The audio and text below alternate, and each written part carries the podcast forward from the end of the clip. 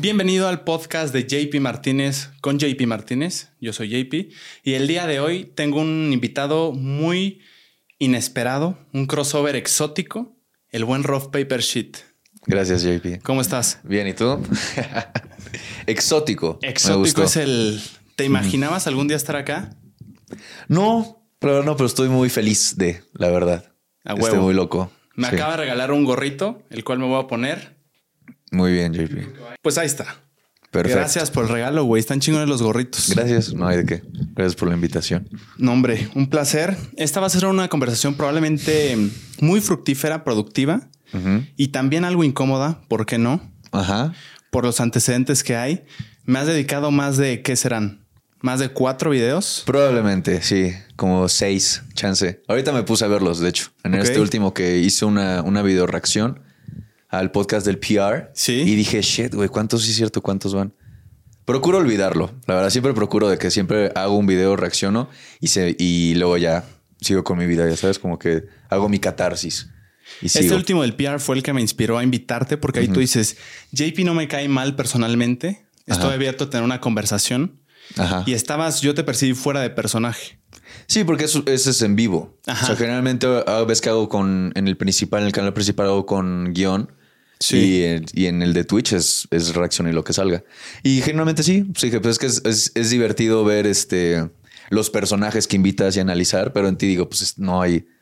No veo bronca con, con JP. Aparte, he visto tu progreso. O sea, de- del, del, del mítico tiempo de, del meollo, del, Del del meollo. episodio del meollo. Lo sigo tirando una vez que otra, ¿eh? Qué bueno, qué El bueno, sí. meollo. Sí, porque ya, ya es como branding. Sí, Obviamente sí, es- sí. O sea, ¿qué te digo? La- Yo creo que la gente se, se clavó mucho con el meollo porque sí es una, una palabra técnicamente rimbombante. Es mamadora. Pero sí es muy ad hoc. O sea, digo, al final Sí. sí lo utilizaste bien. Que no es, que ese es pues, al final meollo que será, ¿no? Como el núcleo de las cosas, el, este, el, el- el verdadero, ¿cómo lo describirías? El meollo. El meollo yo diría que es el, la base, o sea, el jugo, la esencia del tema. La esencia, exactamente. Sí, es como como el núcleo. Es que es, es muy específico, güey. exacto. Exactamente. Y desde ahí me acuerdo que cuál fue, cuál fue la. Sí, desde ahí se, se saturó un poquitillo. Sí, ¿no? pero no, no hay problema. Lo- Este, ¿qué recuerdo que fue la- lo, lo primero controversial? Fue Yo lo de creo el que meollo, Mari Carmen. Sí, es cierto, lo de este. Ese fue el primero con Mari Carmen Presa. Sí. No que- recuerdo si fue ese o el de, o el de, o el de escupir a los pobres antes. ¿Cuál fue el primero? Fue el primero el de Mari Carmen. Ajá. Ahí se habló de la diferencia entre fresa y whitezican Ajá.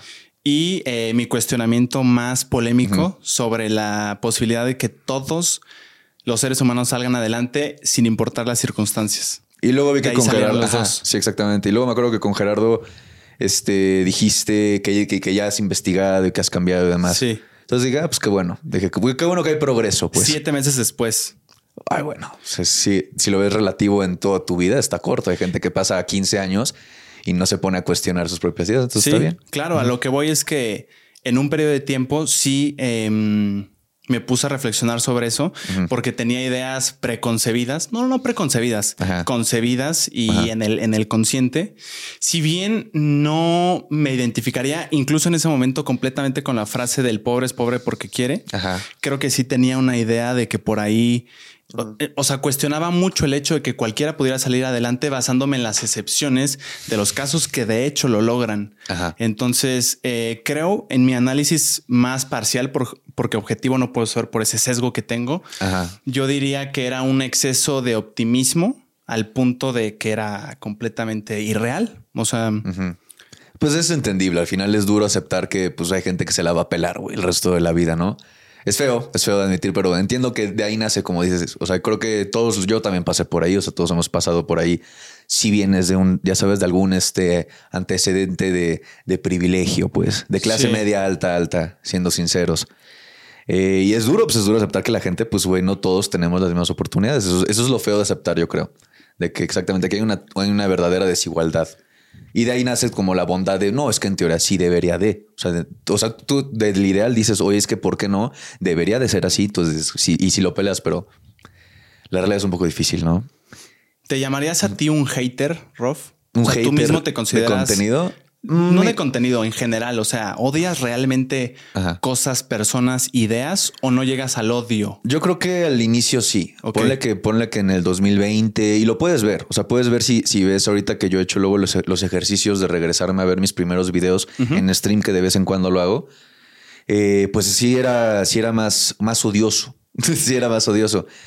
Eh, y todo es por, pues, por mis antecedentes, porque el, pri- pues, imagínate, es- era 2020, era pandemia. O sea, acababa de acabar la universidad, estaba de nini, pues, ya sabes, de que primer semestre de verano y pedos con mi papá. Este, por ejemplo, yo, mi madre falleció cuando yo, te- cuando yo tenía 10, en el 2008. Entonces, Dios. pues, güey, infancia perturbadora, Chinga. ¿no? Es dura, además. eh, con mi papá, violencia, abuso y demás. Entonces llega la pandemia, me tengo que regresar a vivir con él porque yo vivía en Puebla. Entonces me, me regreso a vivir con él y pues pedos, güey. Pues obviamente como que no congeniábamos mucho él y yo. Sobre todo eso. Entonces, pues, mi manera de, de- ¿cómo se llama? De, Mm, de, de de hacer soltarlo, catarsis, de ajá. soltarlo, era hacer, era hacer esos videos porque dije, pues, ¿cómo le hago? No digo, ¿cómo le hago para este lidiar, güey, con lo que estoy pasando? Se intenta hacer ejercicios, ¿sabes? De que el Insanity y todos lo- esos programas, ¿sabes? De, de- y sí lo hice. Sí hice como dos, pero oye, 40 días de Insanity y luego hice el otro. ¿Qué es eso de Insanity? Es una, un trend muy viejo, un, un como programa de ejercicios que estaban en Ah, DVDs. ok. De esos de que, güey, en 40 días, no me acuerdo cuántos eran los días que te pones en teoría en forma. Ok, ok. No lo hagan, no los hagan. Eso n- mejor vayan al gimnasio y vayan lento porque, güey, sí te pon, obviamente te agarras condición, pero, güey, a base de... Es alto rendimiento, me Sí, imagino. güey, o sea, es terrible. Y aparte, sobre todo el impacto en las rodillas, es mucho de impacto, mucho saltar y, pues, güey, te chingas. O sea, a la larga no es, no es viable. Pero bueno. Y decía, pues, güey, ¿qué voy a hacer? No, porque, pues, imagínate, 2020, agosto, pues no hay nada que se pueda hacer de- en cuestión laboral en ese momento. O sea, no había muy buenas opciones. Y yo ya había hecho videos en YouTube desde como, desde que tenía 16. O sea, yo ya había hecho de- desde como los 16 a los 19, 20. ¿De qué hacías, güey? Ahí sí, videoblogs y todo lo que estaba de moda en el 2014, 15, 16. Tengo entendido, estás, te inspiraste de alguna forma de Cody Coe, este youtuber, eh, no sé si gringo, pero habla inglés. Es canadiense, pero vive en Estados Unidos. Ajá. Sí, él ¿Eso ya- empezaste a hacer a los 16? ¿O era No, completamente No, diferente? era diferente. Sí, era lo- el video que se. Ahí están, están para mis miembros del canal, para que lo, para que vean el origen, pero era, eran variados. O sea, luego hacía un review de películas. Llegué a hacer en ese momento creepypastas, que eran creepypastas. Esas este, eran feas, cabrón. sí, Nunca pero- las disfruté. Sí, eh, pero eh, a mí tampoco, güey. Y está culerísimo el video. O sea, bueno, está bonito en cuestión de edición, pero la locución está terrible. Pero era lo que estaba probando. Luego llegó a la universidad y pues obviamente en, el desmadre y demás lo dejé. Y pues entre la uni y todo eso, dejé de hacer videos. Y ya quería regresar, cayó la pandemia. Entonces dije, ¿y qué hago? No, o sea, ¿qué hago en, en ese estrés de pues, güey, no salir aparte?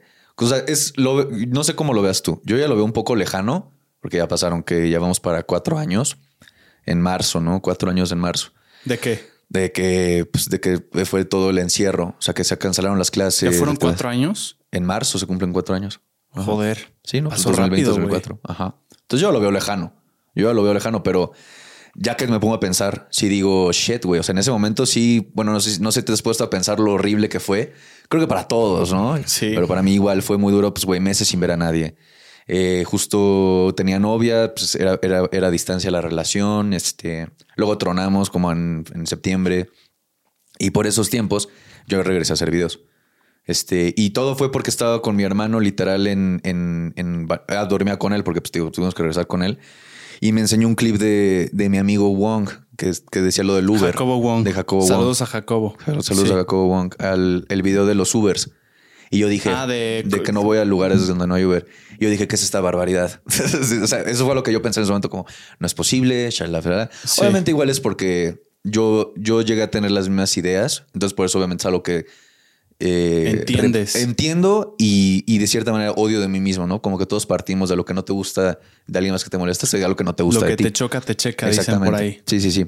Entonces, como yo ya venía de, igual yo llegué a pensar de esa manera y demás, pues eso fue lo que dije, no, pues cómo es posible. Y me metí a ver más contenido y vi que pues habían ciertas ideas que igual no me gustaban. Y de ahí dije, ah, pues podría, y estaba presente Códico, o sea, estaba presente porque sí lo llegaba a consumir. Y dije, pues un formato similar, o sea, donde reaccionas a, a gente que, que haga cosas cuestionables, ¿no? Sí, que Porque- tengas algo que criticarle. Sí, y empecé con una chava que era cristiana, Mm. que decía, este, pues decía cosas muy feas, ¿no? O sea, decía cosas como, pues es que, oye, la- las mujeres que no llegan vírgenes al matrimonio, pues no valen. Y dije, pues eso no, está- eso no está bien. Ahorita te lo digo más tranquilo, en ese momento pues, estaba más enojado, Sí, ¿no? claro. Y de ahí partí. Y de ahí partí a, hacer videos. Y, y afortunadamente, pues era más mi hobby, catarsis, güey. O sea, eso es lo que, por eso empezó. No es como que pensaba que iba a ser una vivienda y ganar dinero de eso. Solo dije, pues es lo que puedo hacer ahorita en el tiempo de donde estamos, ¿no? De que en este periodo de la humanidad culero. Em, ¿Te considerabas un güey iracundo? O sea, que cargabas mucha ira en ese sí, momento. sí, claro. Claro, o sea, digo, no, al final con la gente y demás, no, no, no andaba por la vida de verguero ahí gritándole a la gente. Pero sí, sí, habían emociones muy, muy negativas dentro de mí, ¿no? Vaya, vibras bajas. se No, créeme decir. que lo llegué a percibir, güey. ¿Lo llegaste a percibir. Sí, sí, sí. La verdad es que el personaje ya no lo he visto renovado al personaje como tal Ajá. de Rough Paper, pero las primeras, los primeros es que de mi, de mi lado funcionó así. Yo estaba en cualquier contexto eh, editando y me llegaban cuatro mensajes de diferentes amigos que en años habíamos hablado. Ajá. Y eran un, güey, ¿ya viste este video? Y era un video tuyo. No recuerdo cuál, pero uno de esos, de los primeritos. Y al principio yo traía, yo traía mucho esta idea de no, no veas, no oigas cosas que sabes que son odio, porque de alguna forma te van a afectar negativamente. ¿Pero videos tuyos o videos de alguien más? O sea, los que te mandaron eran de tuyos o eran de que, oye, mira a este güey. no, era un video tuyo criticando mi podcast Ajá. con algún invitado. Entonces yo decía, mejor no lo voy a ver porque yo tengo influencia de, de titanes de la industria ahora, como son Slobotsky, Roberto Martínez, todos ellos que eh, consumiéndolos oía que decían de que llegó un punto en el que mejor leyeron, dejaron de leer comentarios y fueron completamente felices. Entonces yo me, cuando empezó a caer el odio masivo, se me prendió el foco y dije, a ver, ya tuve una probadita de lo que es leer y me acuerdo que acababa así, güey, entre bajoneado, entre triste también, pero también emputado, como frustrado, que dije, güey, esto no puede ser saludable ni viable. O sea, Sí, si sí, sigo así, yo creo que al quinto día ya voy a querer dejar hacerlo. Sí, sí, sí. Entonces dejé de, de verlo y, y no vi, o sea, yo sabía que tú Que hacías videos de mí, no te conocía previamente, pero yo sabía eh, que tenías evidentemente una comunidad eh, bastante sólida y te dedicabas a eso, o sea, ya... Ya había, o sea, no había visto videos, pero ya había visto las, las, fo- las fotos de las thumbnails y todo eso. Entonces ya sabía por dónde iba. Hasta que literal año y medio después dije, he crecido, he madurado también un poco y creo ahora tener el carácter suficiente para verlo con los ojos más parciales posibles. Ajá. Y me acuerdo que lo vi y la, la verdad el personaje me cayó en los huevos. Sí dije, es odioso, güey. Entiendo y defiendo completamente el hecho de que cada quien tenga el hecho de opinar lo que quiera Ajá. con una limitante de llamado a la acción. O sea, tú puedes decir en mi juicio lo que quieras, pero si estás diciendo, hey, vamos a Sí. golpear, vamos a amedrentar, vamos, o sea, como llamar a la acción. Sí, a, a, A situaciones oigan, mandar de- lo que hacía. Maxi Vergas en ese momento, ¿te acuerdas? Que él, que él mandaba. pero no, no me tocó. Pues era el personaje hater De personaje. excelencia. Ok. Personaje, porque creo que ya era muy personal luego, ¿no? Yo creo que ya ahí, ahí se, ahí se, este, se, se borraba la línea, ¿no? Estaba muy difusa. Ok. Pero el, el- el error que él cometía, porque digo, luego sus insultos con guion, digo, fuera de lo físico, que se me hace muy pobre, la verdad. O sea, yo sí llegué a utilizar insultos físicos, pero muy al principio y luego los dejé porque son innecesarios. Eso no me tocó y fíjate que lo agradecí. Es que es muy, al es que eso fue muy eh, primeros tres meses y luego crecí, ¿no? Ya. Bueno, vas creciendo y demás. Sí. Y este güey lo que hacía el, el error era que mandaba a sus, a sus seguidores a tirar hate. Y es algo que yo siempre he reprochado y siempre le he dicho a mi gente de que, güey, miren, está bien que critiquemos algo este, que, que consideramos que no va con nuestros propios ideales, sí, pero en, aquí. Y si quieres en mis comentarios, pero siempre les he dicho, güey, no, no vayan ustedes a hacer lo que criticamos, que es no vayan a, a- andar molestando a otra persona, güey, por... ¿Por qué? Ya sabes, ¿por qué, ¿por qué irás a, a- a chingar a otra persona? Si está bien que lo critiquemos de aquí, lo hablamos, pero pues no vayas de agresivo a lo que yo siempre he criticado de los haters, que es lo que hacen. Y a eso voy yo. Yo lo vi y te lo digo sinceramente. El personaje no he visto, no lo he visto renovado porque tengo entendido que estás como todos en un progreso Ajá. constante. Pero en ese momento que lo vi, me cayó en los huevos por su pues, sátira, güey. Obviamente, pues me cayó en los huevos a mí porque me estás criticando, me estabas Sí, sí. criticando a mí. Pero Ajá. lo que me quedó claro desde el principio es dije, güey, me caga, pero qué bueno que, que exista, güey. O sea, qué bueno que se pueda tener la libertad de decir y de criticar no solo ideas, sino personas.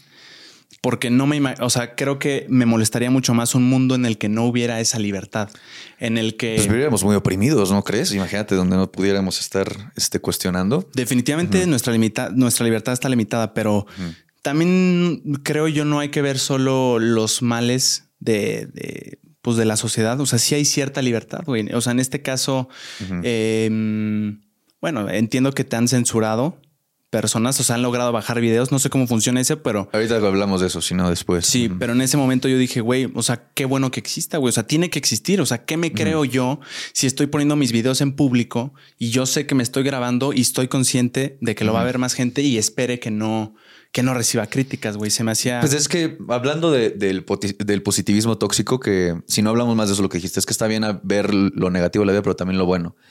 El problema de lo positivo, del positivismo tóxico sobre todo en creadores, sobre todo en estos, digo, por decir nombres, Bárbara Regil, que es muy pionera de buenas energías y demás. Good al mismo tiempo, de Good Vibes, pero al mismo tiempo te vende productos cuestionables. En ese momento me acuerdo que vendía escudos iónicos de plata o algo así para protegerte del COVID, que güey eran mentira. O sea, al final era una placa que no te va. O sea, en, la, la, ciencia, la pseudociencia era que te hacía un escudo protector de iones y quién sabe qué. Ok.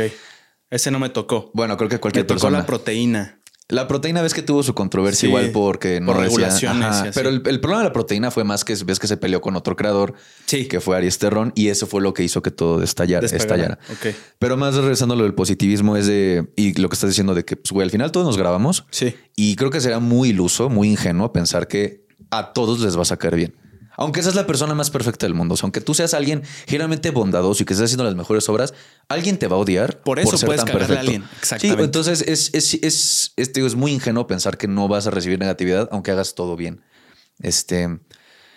No, yo no, yo no digo que hacía todo bien, ni de coña. No, sí, no, no, claro. No, por eso sigo lo que hablamos de, lo de, pues sí, lo de estar pensando que todos tenemos las mismas posibilidades, pues está fuerte, ¿no? O sea, sí, es fuerte porque no es verdad. Y es estar perpetuando este, este mito del echaleganismo y de que el pobre es pobre por huevón y que, y que a la gente pobre le pasan cosas de pobres por ser pobres, como asaltos, como estafas, como que los metan a Coppel un familiar y demás. O sea, son cosas que, güey, pues es muy difícil ex- explicar y mucho menos yo creo que nosotros dos que pues no crecimos en barrio, pero es muy difícil salir del barrio. Ahora, metiéndonos no- a ese tema eh, de White Chickens, yo ¿Qué creo tiene que de malo ser white chicken? ¿Qué tiene de malo, mi querido Rob? ¿Qué tiene de malo? Este. Ahí te va. Yo creo, qué bueno que hiciste la pregunta, porque yo creo que muchas personas, obviamente en su mayoría consideradas fresas o de la clase alta, los, el poco porcentaje de México, realmente no entiende, y ahora yo lo entiendo porque lo estudié y lo leí después de todas estas críticas masivas, no entiende justo eso, qué tiene de malo, güey. O sea, es decir, nací con un privilegio.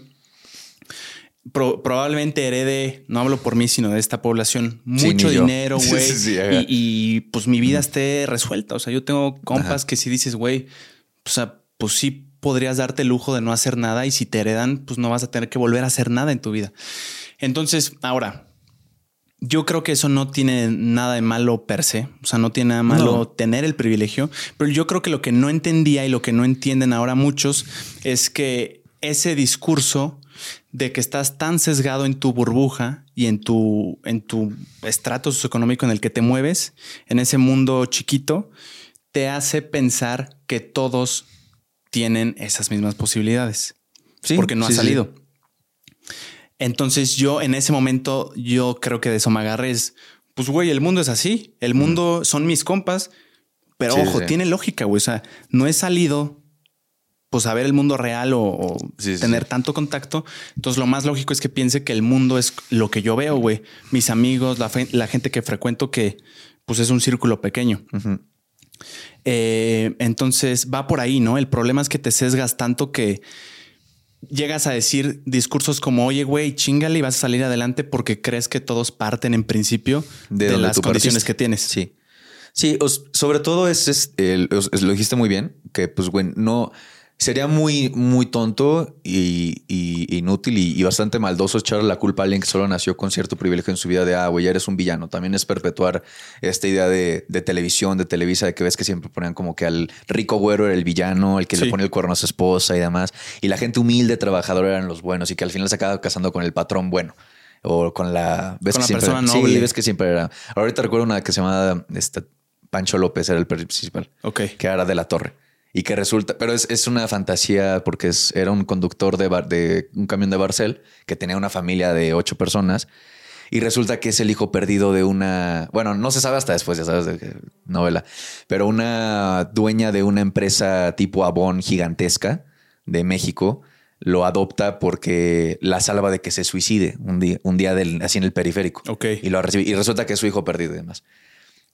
Fantasías, creo, ¿no? Es creo que, creo que aspiracional. es, es aspiracional y es una fantasía total.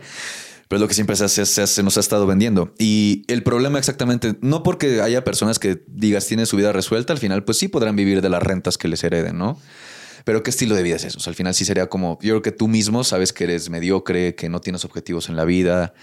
Y por eso sí hay cierto mérito de que tú trabajes, aunque hayas nacido con, con privilegio de que trabajes a lograr algo, es difícil. Igual tener una empresa, por eso oh, critico mucho el discurso de los vendehumos y de, de la gente que dice emprende, emprende, porque es muy difícil emprender. O sea, inclusive creo que ya viste en este podcast que es un podcast, es un emprendimiento al final. No es una empresa como tal que tienes eh, empleados y estás teniendo costos de producción y demás, pero comprar equipo, eh, buscar el espacio, Generar ingresos. generar ingresos de él. Que no te estén desmonetizando luego porque si ahí sale una grosería, además se te fue algo que detecta el algoritmo. Sea, es un negocio. Ah, y que crezca. O sea, que es lo más difícil. O sea, que ganes suscriptores y luego que tengas una media de, de audiencia, de vistas. Ujú. Creo que ya viste que es muy difícil, ¿no? Es muy difícil. Eh, por eso sí hay mérito, sí hay mérito detrás de, de que cada quien haga su propio emprendimiento, su proyecto de vida y que lo saque adelante porque es de todos los días este, estar trabajando y dándole, y de como todo en la vida es darle mantenimiento a las cosas para que perduren, si no se echan a perder y este, pues valen pilín, ¿no?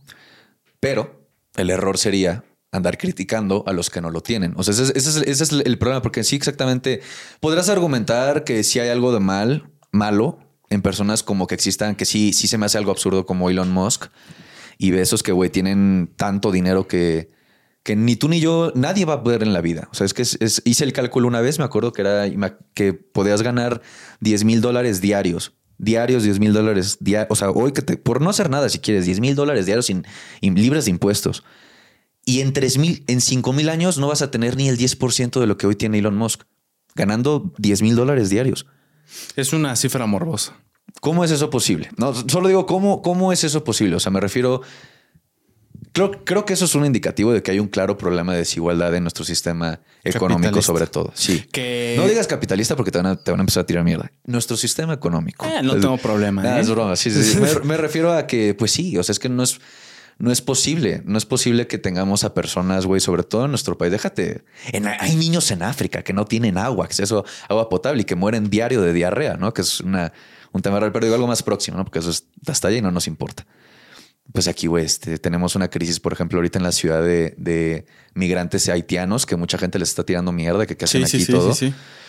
pero no se quejan de los europeos o, o estadounidenses que vienen ilegales y se quedan en Airbnb o meses y nos alzan la renta y demás. Y Sí, porque no aportan como el- la persona haitiana en su mayoría. Sí. Es una visión utilitarista. pues sí, Definitivamente, en cuanto más produces, más valoras. eh, pero está terrible, ¿no crees? Porque al final, este, pues yo he hecho un video, por ejemplo, de, de las este, personas que nos ayudan con el, el aseo del lugar.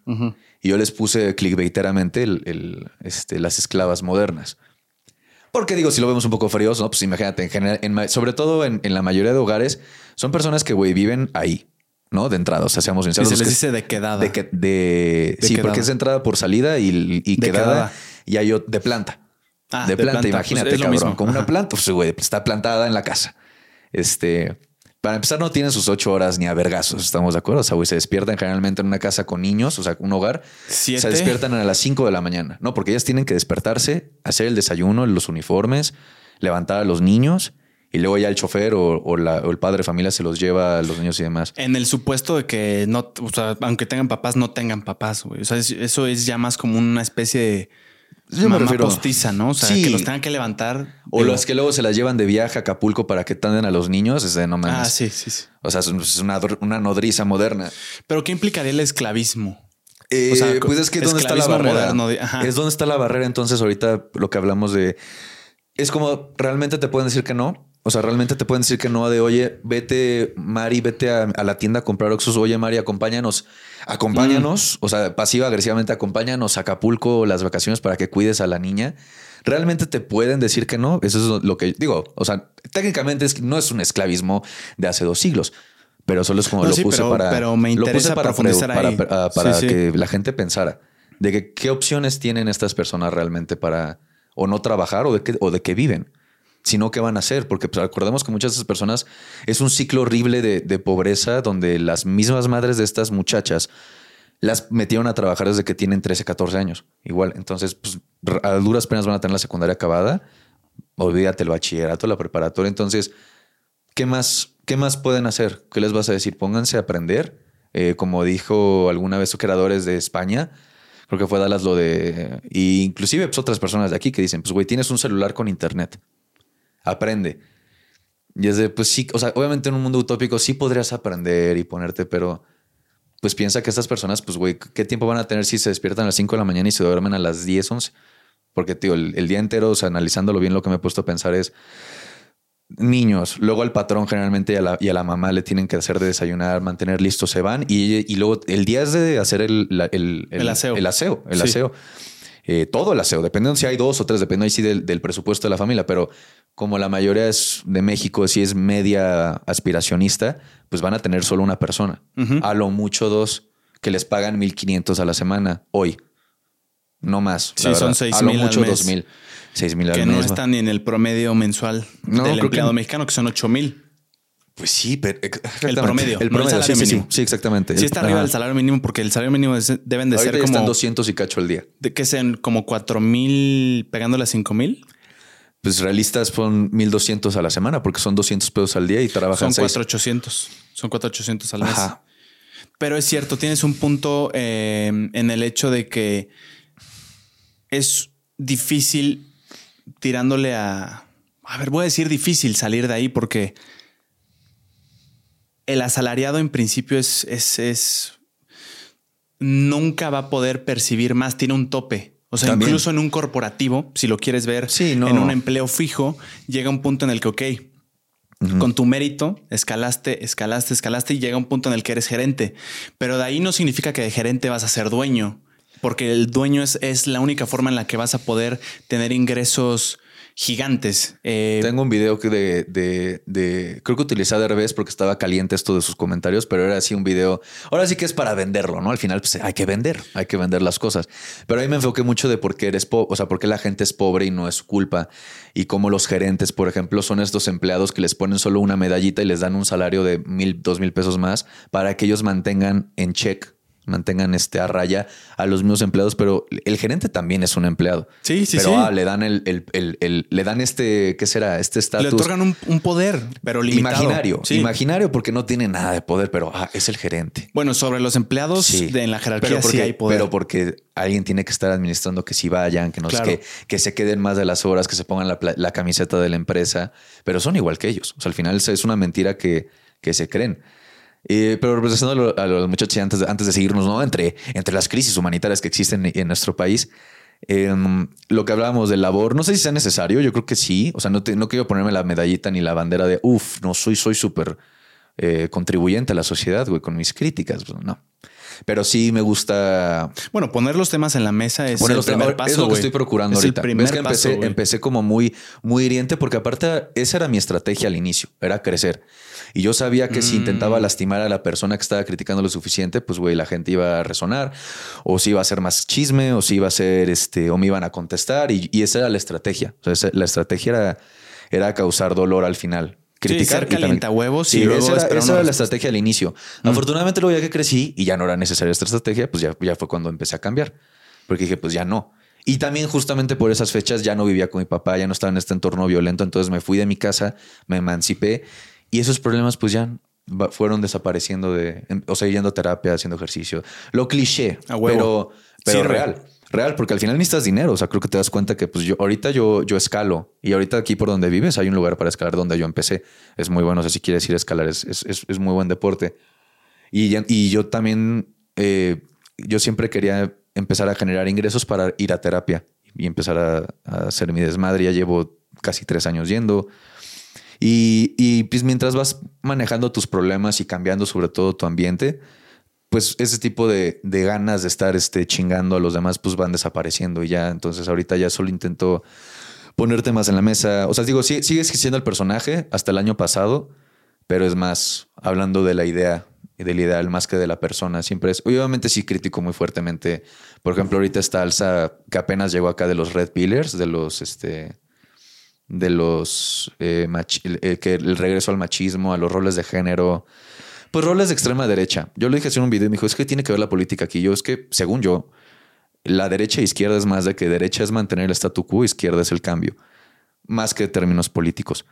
Y por eso dije de extrema derecha, porque estamos intentando regresar a estos tiempos conservadores de roles de género, donde el hombre se tiene, es el proveedor y la chingada, y la mujer se queda, que es muy absurdo. Si no, ahorita hablamos por qué, porque creo que no funciona.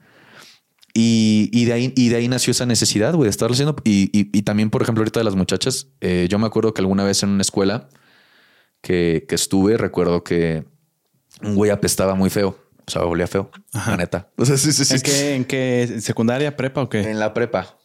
¿Apestaba ojete? Pues olía feo, güey. Olía caca, güey. O sea, o sea, sinceramente, olía caca, güey. Sí, sí, es que sí, ese olor es evidente, güey. No hay manera de esconderlo. Y luego yo dije, pues, güey, ¿por qué este huele culero? Y una persona me dijo, pues, ¿qué, ¿qué tal si no tiene agua para bañarse? Y dije, fuck, güey. Y dije, sí, es, eso, güey. Sí, dije, pues es eso, porque sí me contó que en ese momento en un tráiler y demás. Y dije, ah, pues sí, era pública la. Sí, sí, sí. Y dije, ah, es eso. dije, sí es cierto, ¿verdad? A veces se te olvida que hay gente que no tiene agua. Desde que es que todos tenemos un sesgo, Rof. No, por eso. Todos tenemos un sesgo, por más pequeño o grande. Eh, justo lo estoy viendo en una clase.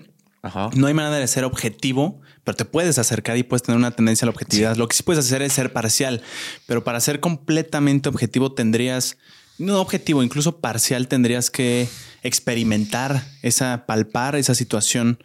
Y si nos vamos a términos estrictos, no podrías decir que lo entiendes a profundidad si toda tu vida no estuviste inmerso en esa, claro, en ese ambiente. Pero hay que, hay que poner atención a cuando, a cuando se te levanta, se te presentan estas como rupturas de burbuja. ¿no? Que como eso del, de que el niño que olía caca. eh, por ejemplo, otra vez me pasó que le, le dije a un güey, todo esto más joven, obviamente, o sea, de que en secundaria prepa le decía, pues, ¿por qué no tienes un Xbox One? Creo que ya había salido. Y me dijo, pues que no soy rico. Y dije, ah, sí, ¿verdad? Así como que puede que algunos padres no te, pues, pueden dar el lujo de gastar que 8 mil pesos, güey, en una consola para que el niño juegue. Y, o, peor aún, gente que mentía y, te decía, amigos, en, que en secundaria me acuerdo que decía, no, sí, ya es que ya me van a comprar, pero era una mentira, era solo como para no querer aceptar de que pues, la neta no me lo van a dar, güey, porque no, pues, no le da a mi mamá, no le da a mi papá, no lo voy a hacer. Entonces, de cositas, yo creo que mucha gente los ve y prefiere hacerse pato, o sea, prefiere hacerse guaje, eh, evitarlos y no afrontar de que shit, güey. Entonces, hasta de dentro de mis círculos, hay, eh, diferencias. hay diferencias. Y obviamente es más, no sé si, si, lo, si lo viste, lo has pensado de que chance en primaria era menos notorio porque entre más creces ves que la colegiatura se hace más cara. Entonces hay personas que sí, sí les alcanza la primaria donde tú fuiste, pero ya en secundaria ya no. O luego en la prepa ya no, porque ves que va, sí va este, incrementando considerablemente la suma mensual, güey. Eh, entonces, pues eso siempre, siempre, lo tuve presente. O sea, como que no me hice, no me hice, nunca se me borró. Y fue de fuck, güey. Pues sí está medio feo el mundo, ¿no? Digo, no es que sea terrible todo feo, pero hay cosas que sí deberían de cambiar y están muy feas. Y que hablamos de criticar, por ejemplo, hablando de estas personas que se jactan de más mérito del que tuvieron para llegar a donde están. Fue cuando me acuerdo donde más este puede que sí me enojé. Ya la última vez que sí recuerdo que me enojé bastante. O sea, fuera del, de un, del primer intento de censura, fue cuando varios influencers se vendieron al Partido Verde. Ahí sí dije que me, ahí sí me acuerdo que me enojé muchísimo, güey que era, digo, seguro todos tienen el contexto, pero era veda electoral, ¿no? Era veda electoral. O sea, no era para gobernador. Veda electoral significaría que no puede haber anuncios en ninguna parte. Sí, como que los últimos, los dos días antes de las elecciones no puede haber ya ningún tipo de propaganda ni nada de publicidad. Y estos vergas, güey, es que, es que, güey, es indignante. O sea, ahorita me da mucha risa, pero piénsalo, güey. O sea, qué descaro querer que muy casual, de la nada, como 60 influencers al mismo tiempo dijeron el pinche brief, güey, palabras más, palabras menos de, fíjate que yo soy muy ambientalista y el Partido Verde tiene muy buenas soluciones para quién sabe qué, o lo de las mujeres de se abrazaban del programa para madres sin que en situación de violencia y puras excusas que no les importa, güey. Yo sí creo que lo sabían que iba a ser un descaro y que la gente iba a verlo como un descaro. es que es así de sencillo. O sea, el, partido lo hizo porque seguramente tenían el riesgo de, ves que tengo entendido, ¿no? Que si no alcanzas a cierto número de porcentaje de firmas, pierdes el apoyo del INE y ya desaparece tu partido. Entonces ellos prefieren desgar, desma- des- este, Desbancar desgar- lana. Desbancar lana a no perder ese dinero eh, anual que reciben del INE, güey. Entonces, por eso lo hacen. Prefieren pagar la multa después, pero siguen siendo el partido. Pero ahora ponte del lado de los influencers, no de lado, sino de que la Sí, perspectiva. no, de lado, no, sí, sí, no hay nada, no hay nada de lado. No, veamos, me refiero a que Ajá. veamos el. eh, o sea, eso fue del partido. Ahora los influencers les tuvieron que pagar una la nota lo suficientemente considerable. Sí, para arriesgarte, Porque ellos güey. estaban conscientes, ¿estás de acuerdo? Estaban conscientes de que, de que la gente no lo iba a tomar a bien. No sé, habrá unos que Yo tal vez que no, pero yo yo. creo que los, les valió madre, güey. O sea, ¿no crees que eh, estaban tan pensando en estoy a punto de hacer una mala acción? Yo creo que eso- al muchos les llegó como, ah, pues güey, es otra campaña más. Como algo que iba a pasar, no desapercibido, pero sin gravedad. Velo ¿no? así como, güey, es una campaña más, porque luego te tragas. O sea, como estás en este mundo, güey, y más en esos niveles donde, güey, te pagan miles de, luego miles de dólares por un puto post en Instagram, es como, pues, güey, otra fuerte ingreso y ya. No, no sé qué empezaron a pensar. O sea, no crees que no, se- no- muchos yo creo que no se pusieron a pensar de las repercusiones que iba a tener. Ojalá les hayan pagado bien, cabrón. Pues más o menos, yo creo que sí. O sea, es, lo que estaba pensando. Dije, sobre todo la más atacada que fue Bárbara Regil, porque ves que se la pasó y hasta el día de hoy jura que no se vendió. Podrá creer lo que puede creer. No creo que todos sabemos lo que sucedió en ese momento. Y es pensar, pues imagínate cuánto le habrán dado a ella. O sea, nada más solo a ella, güey. Imagínate cuánto le dieron, güey, que era la influencer más dura. Y aparte en ese Sí, momento sí, que sí, estaba, creo que acaba de terminar Rosario Tijeras y demás, güey. Estamos hablando de que le dieron millones de pesos, güey. Millones, güey. Millones por esa historia. Y pues es un poco indignante, güey, pensando que pues, sí viene de, de, de impuestos de la gente. Y yo ya me puse, ya me puse, ya me puse a, me empezó a doler más este tipo de, de casos de corrupción, porque como ya pago impuestos, sí digo de verga, güey. O sea, sí es un poco injusto, ¿no? O sea, sí es un poco injusto que, güey, de por sí no está nada agradable que te quiten dinero. Sí. Yo lo y que doy. no lo veas. Güey, ay, pues, güey, No lo veas, Eso eh, está de. en- ajá. Este, déjate la policía, déjate la- el sistema de educación público y sanitario y de salud y, y las calles. O sea, todo lo que es evidente, güey, que hemos visto de nuestros problemas que se embolsan el dinero. Para que un hijo del gobernador vaya a un antro y se y desembolse por noche más de 100 mil pesos. Sí, y esos problemas no los empiezas a ver hasta que justo empiezas a pagar impuestos y dices, todo esto se está destinando y dices, ok, para algo. Y por eso la mucha gente decide no pagar impuestos. O sea, mucha gente que pues puede evadir impuestos más bien. No, porque ves que generalmente cualquier godín no puede, porque No. de la nómina se lo quitan. La clase media es la más afectada por los impuestos. No hay escape alguno. No, pero la clase alta hace sus mañas, que da, ves que es muy común que eso de que dan de alta a sus empleados con el salario mínimo si tienen una empresa formal y, y les, y luego el resto se los dan este, baji- eh, por debajo de la mesa en efectivo, Sí, sí. como Banco Azteca. Digo, no me consta, pero pues testimonios de TikTok. Ahora sí que mis fuentes son TikTok, pero Sí. no es nada sorprendente de, de creer. Eh, y, y- y- pero la gente dice es que ¿por qué voy a pagar impuestos si no se ven reflejados en la sociedad? Y es de sí, pero es que el problema es que si tampoco los pagas, güey, pues no Se vería peor. se vería peor. Y aparte, tú estás como alienado del pedo porque no te afecta, porque no pagas. Entonces es como si está terrible el país.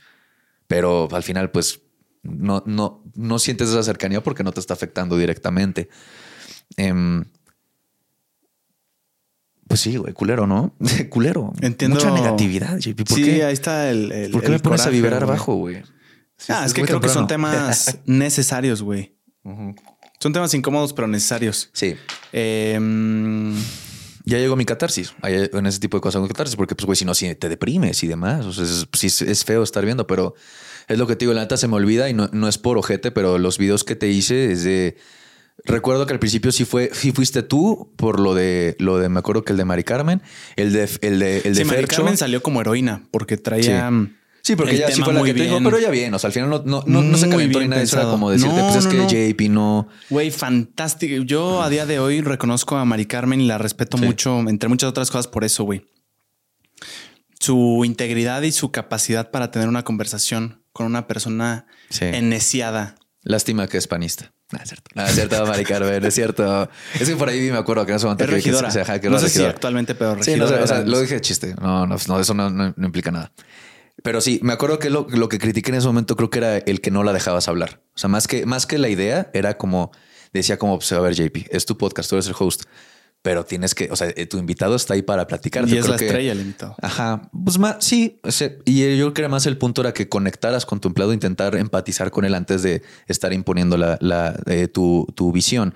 Sí, y, la, y la- la llevé a un extremo, ¿eh? Creo Yo que- me acuerdo ajá. que terminé el episodio como Alterado. Iba a decir caliente, pero no caliente, güey. JP, Estaba, espérate. me sentí Está intenso, atractiva la señorita, pero espérate. O sea, eso no se dice. No, igual no iba por ahí. Eh, me no. sentí, eh, sí, o sea, caliente de emociones Sí, de sí, sí. como intensidad, güey. Y sí No, llevé sí se vio que se calentó. O sea, sí, sí se calentó un poco el argumento de que por eso se. Me acuerdo que ya iban a terminar el podcast. O sea, creo que fue. Creo que eran por la que las dos horas, a la media hora, hora y media ya iba a terminar. Perdón. Gastritis. No hay pedo. y reflujo. Este ya iba a terminar y me acuerdo que de la nada se clavaron y, y- y se alargó media hora más. Lo que recuerdo, ¿no? Digo, Yo me acuerdo haber escrito, ahí debo tener la libreta, güey. Sí, Yo de- estaba escribiendo ajá. preguntas y dije, esta pregunta es sí, sí. brillante. La de cuál es la diferencia entre fresa y chicken. Cuando la escribí dije, pinche No, y temazo. ese clip estaba Eso sí, cagado. genuinamente a día de hoy digo, es una pregunta que todavía pero pregunto es- regularmente es porque quiero, Ajá. quiero saber. Si hay una diferencia, yo Creo creo, que que, el white chicken es la insensibilidad y el fresa nada más es como una actitud, este, pues manerismos. Sí, o sea, que te estén hablando, gestos. que te estén hablando con la papa en la boca y Exacto, demás. exacto. Eso es ser fresa, pero ya White Chicken es alguien que le falta conciencia de clases. Ajá. Yo creo que es la diferencia. Y creo que sí quedó. Creo que sí quedó en el clip ese. Sí. Pero el que se hizo viral fue el otro. Bueno, eso se hizo También viral. ese se igual. hizo viral. Pero el pedo fue, el problema fue el otro. Sí. Y, y, y, por ejemplo, ese me acuerdo que sí fue, ese fue la. Ya no me acuerdo más cosas porque, digo, procuro hacer las cosas Y- en ese momento y seguir con mi vida. Sepultarlas. Ajá, exactamente. Porque, no sepultarlas, pero sigo con mi vida, ¿no? Lo que es también no clavarse, lo que has dicho de Titanes, lo que, que te han dado el referente de, de no ver lo negativo. Yo creo que yo estoy en desacuerdo bastante. Por ¿De no leer comentarios? Sí, estoy, estoy porque si, si, si lo pueden ver cualquiera de mis, de mis videos, yo le doy like a todo, corazón a todos los comentarios, siempre y cuando no es algo muy violento. O sea, ese hijo de su puta, o sea, es de no, o sea, eso sí lo borro y le pongo, procuro eh, ocultarlo, pero veo todo. Veo todo por dos razones. Por este, una, creo que es bueno, también no es como que recibo demasiado hate, ¿sabes? O sea, tampoco recibo muchísimos malos comentarios. Chance si recibiera eh, los que dijiste los referentes de la vez pasada, tanta cantidad enferma de comentarios negativos, puede que cambie mi parecer de ver. A eso voy. Sí, sí, sí. Pero ahorita, por ejemplo, este, obviamente no es agradable nunca ver este comentarios negativos de ti, pero es un ejercicio que me puse a hacer, sobre todo para, tan- para ver los, bon- los malos y los buenos. Y sobre todo veo que el, el- lo que, lo que- el error que cometen muchos errores de contenido, muchos creadores de contenido es el contestarle a los negativos, pero miserable. O sea, tú sabes que la persona que te tira hate en internet es una persona miserable en la vida. Pero sí creo que tendría valor, ¿eh? Yo pensaba como tú, pero sí tiene valor también el responder, incluso publicar. Yo creo que es como... Lo malo, Sí, lo malo de que, güey, o sea, incluso poner al chile, este güey lo dijo de mala forma, pero tiene razón el cabrón. Ah, no, O pero sea, oye, una cosa es que te haya dado una crítica, otra cosa es que te tire mí, o sea, que te, te insulte por insultar. O sea, me refiero Sí, a eso. De que hay sin gente que- fundamento. es que hay gente que luego he visto que, que- que comparte cuando alguien se burla de su físico y luego le contesta con la foto de su perfil. Yo una vez hice eso. No hagas eso. Una sola sí, vez sí. lo hice, güey. No lo hagas. ¿Para qué? Es que, ¿para qué? O sea, ¿para qué? Más que nada de que si esté lo correcto, ¿no?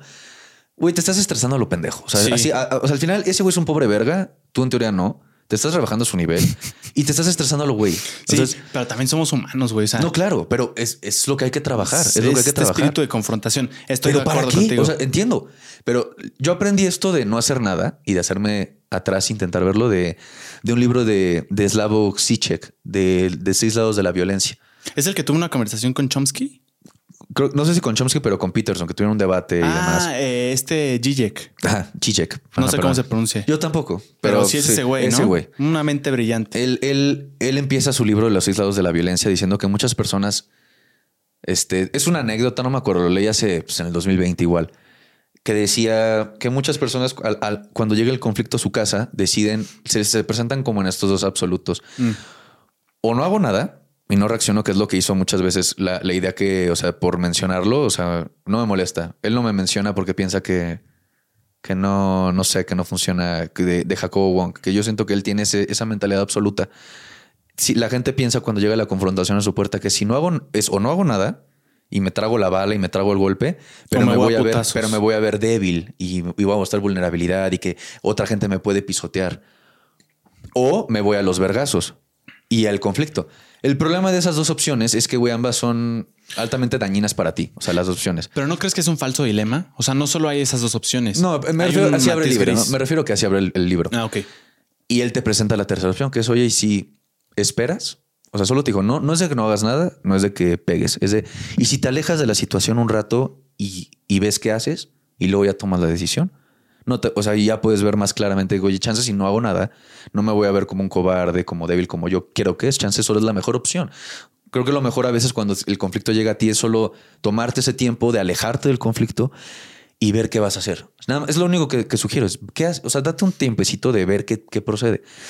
Y eso es lo que digo con los haters, de que se me hace muy tonto y solo te, te dañas a ti mismo, güey. O sea, al final es solo te, te estás este, estresando, haciendo eh, cortisol, güey, y te, te, acabas dañando. Y, y, sobre todo siendo influencers, influencers, este, figuras públicas, pero creadores, de, creadores de contenido también es muy iluso que, y, también caes en sesgos de autoconfirmación que te creas los comentarios buenos que te dicen de que ah, eres un chingón y la verga y que te lo creas, es un error. Porque es personas que también te están. O sea, que aprecio, aprecio que la gente te mande cosas bonitas. Sería un error de mi parte creer que es verdad. Eh, Yo creo que las dos son verdad, güey. No, pero ahí te va, ahí te va. ¿Por qué? Porque justamente ahorita no saqué un clip de un video en el canal principal de, de una streamer que humilla a su moderador en vivo. No sé si lo viste. No. Es un, es como el penúltimo que saqué ahorita cuando estamos grabando. Y ahí este, fue como un video reacción, pero al final sí quise hablar y me extendí como cinco minutos hablando de los riesgos de las relaciones parasociales, que son estas relaciones con los locutores, como con nosotros, con la que la audiencia tiene con figuras públicas, hasta películas y personajes ficticios, güey, caricaturas. Que personalmente no se conocen. No se conocen y es, y es una... Y tío, no tiene que ser una persona real, puede ser un personaje, es que hay gente, hay gente que nos encanta el principal de una serie o el secundario. Sí, la actuación, güey. Pero hasta de caricaturas, de anime. Hay gente que se le fascina, ahorita que estoy viendo One Piece, les mama Zoro, les mama Luffy y se identifican con tal. Entonces, como que hacen su relación parasocial hasta con personas que no son mm. reales. Ok.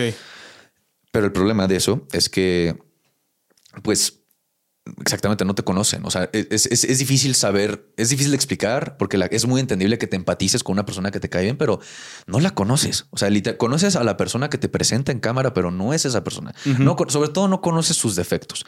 Y al no conocer los defectos de una persona, es, eh, la idealizas y la cosificas de, O solo conoces sus defectos, güey. O solo En mi caso, güey, mucha gente me conoce solo por los videos de hate. Entonces solo, solo entiende que eso soy. Entonces creo que juega de las dos partes. Sí, o sea, como con chismecito rico que utiliza el que tiene de malo el incesto. Sí. O sea, está cagadísimo. A mí se me hace muy cagado el clip.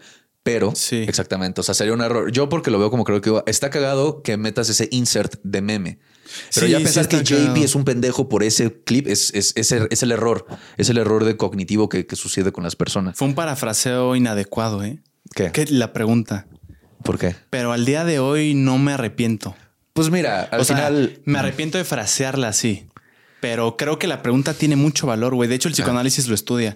Yo, sí, sí, es un estudio del psicoanálisis, el incesto. Y el contexto era eh, que estaba, estaba hablando con mi buen amigo Ricardo Costova, filósofo, y literal, segundos antes de eso estábamos hablando de las relaciones. Sí, lo vi, lo vi completo, sí lo vi completo. Lo, digo por la gente que no lo haya visto, güey. Aprovecho este espacio para poder contextualizarlo, güey. Estábamos hablando acerca de las relaciones incestuosas entre filósofos de hace mucho tiempo. Sí, con sus alumnos. No, sí lo vi. O sea, es que ahí, o sea, no es por defender a JP, es, oigan, entiendan que también lo que ven luego, sobre todo en TikTok, que está súper recortado, yo lo hice, no, sí. Yo, no, yo sé que tú lo yo hiciste. Hice el clip, sí. Pero de perdida, yo me acuerdo cuando yo lo dije, pues a ver, vamos a ver el contexto. No vamos a ver qué pasó antes, qué pasó después. Porque me choca la defensa, es que me sacaron de contexto. Ah, te sacaron de contexto, entonces voy a ver el contexto. Yo lo saqué, eso yo no lo puedo decir. No, fue sensacionalista. Eso fue sensacionalista, claramente. Sí, sí, sí. claramente. porque yo conscientemente dije, aquí va a ser el clip. Yo decidí por alguna razón no poner ese contexto previo porque dije, güey, le vas agarrando, tú lo sabes, con clickbaits, con palabras, tú le vas agarrando el pedo. Es la estrategia cuando estás creciendo. O sea, al final acuérdate, pues eras un creador que nadie conocía, pues tienes que tienes que caes en estas malas eh, prácticas como yo también lo hice de yo, yo chingaba a la gente por, por, por crecer, güey. Sí, pero por picar. ¿qué te digo? eran, eran este, pues obviamente mi ignorancia, pero pues nadie sabe cómo crecer en redes. Nadie, no, no existe tal guía. Puedes comprar un libro de un estafador como Gary Vaynerchuk si quieres que te, te diga. ¿Es estafador, Gary? Pues es que mira, no es que sea estafador. Gary Tiene, Gary V tiene, sí tiene conocimiento. Sí. Pero es que yo recuerdo cuando dije que, ¿qué es esta mamada? Esta, ¿Qué viste? Esta idea de, de del tiburonismo, güey, de la materia de tiburón que decía, güey, es que yo no, lo dijo creo que de broma, pero como que se me hizo un pequeño chiste que refleja toda su filosofía de vida, que es, yo no, yo, me, yo prefiero tragarme los, los chicles antes de pararme al bote de basura y perder esos 10 segundos en lo que lo tiro, lo envuelvo y lo tiro. Prefiero tragármelo y economizar tiempo. Y dije, esto es terrible. O sea, ¿cómo, cómo, te llega, ¿cómo llegas a un nivel de que para empezar le pones, obviamente lo que más sagrado que tenemos y valioso es nuestro tiempo, sí. Sí. Pero ya que saltes eso a que voy a que economizar 10 segundos para tragarte un puto chicle. Y el problema es ese de que esta idea que siento que también perpetúa el echaleganismo de güey, tienes que despertarte temprano y dormirte hasta las 12, una y dormir cuatro horas, pero ni pedo, porque así es la vida, así es jalarle.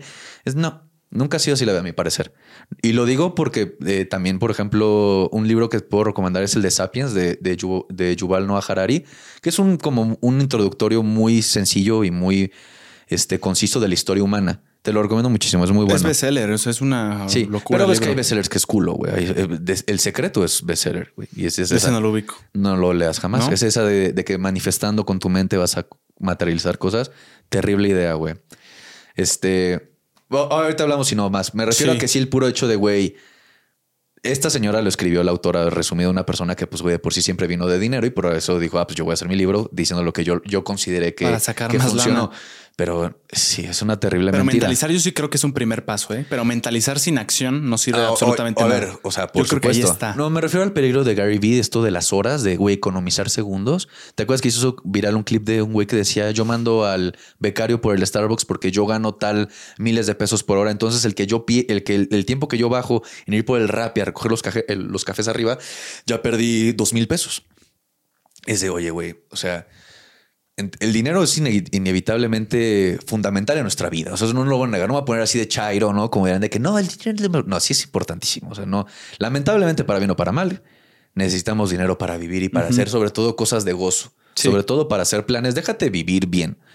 Güey, viajar, salir con tus amigos a un plan, a comer, a Comprarte ropa chingona. ropa chingona. Eh, déjate ropa de cara, más ropa que te guste. Déjate, o sea, no tiene que ser ropa cara. Que te guste es caro. O sea, la neta, eh, eh, requieres dinero para hacer cosas de gozo. Ir a Six Flags es carísimo, güey. Pues mil varos la entrada nada más. Necesitamos dinero. Yo te diría que te- hay que tener cuidado con eso de estar este, este, dándole tanta importancia ahora a los segundos y estar, eh, ser tan minuciosos con el tiempo que estás perdiendo y que no estás generando dinero porque solo vas a vivir constantemente con ansiedad.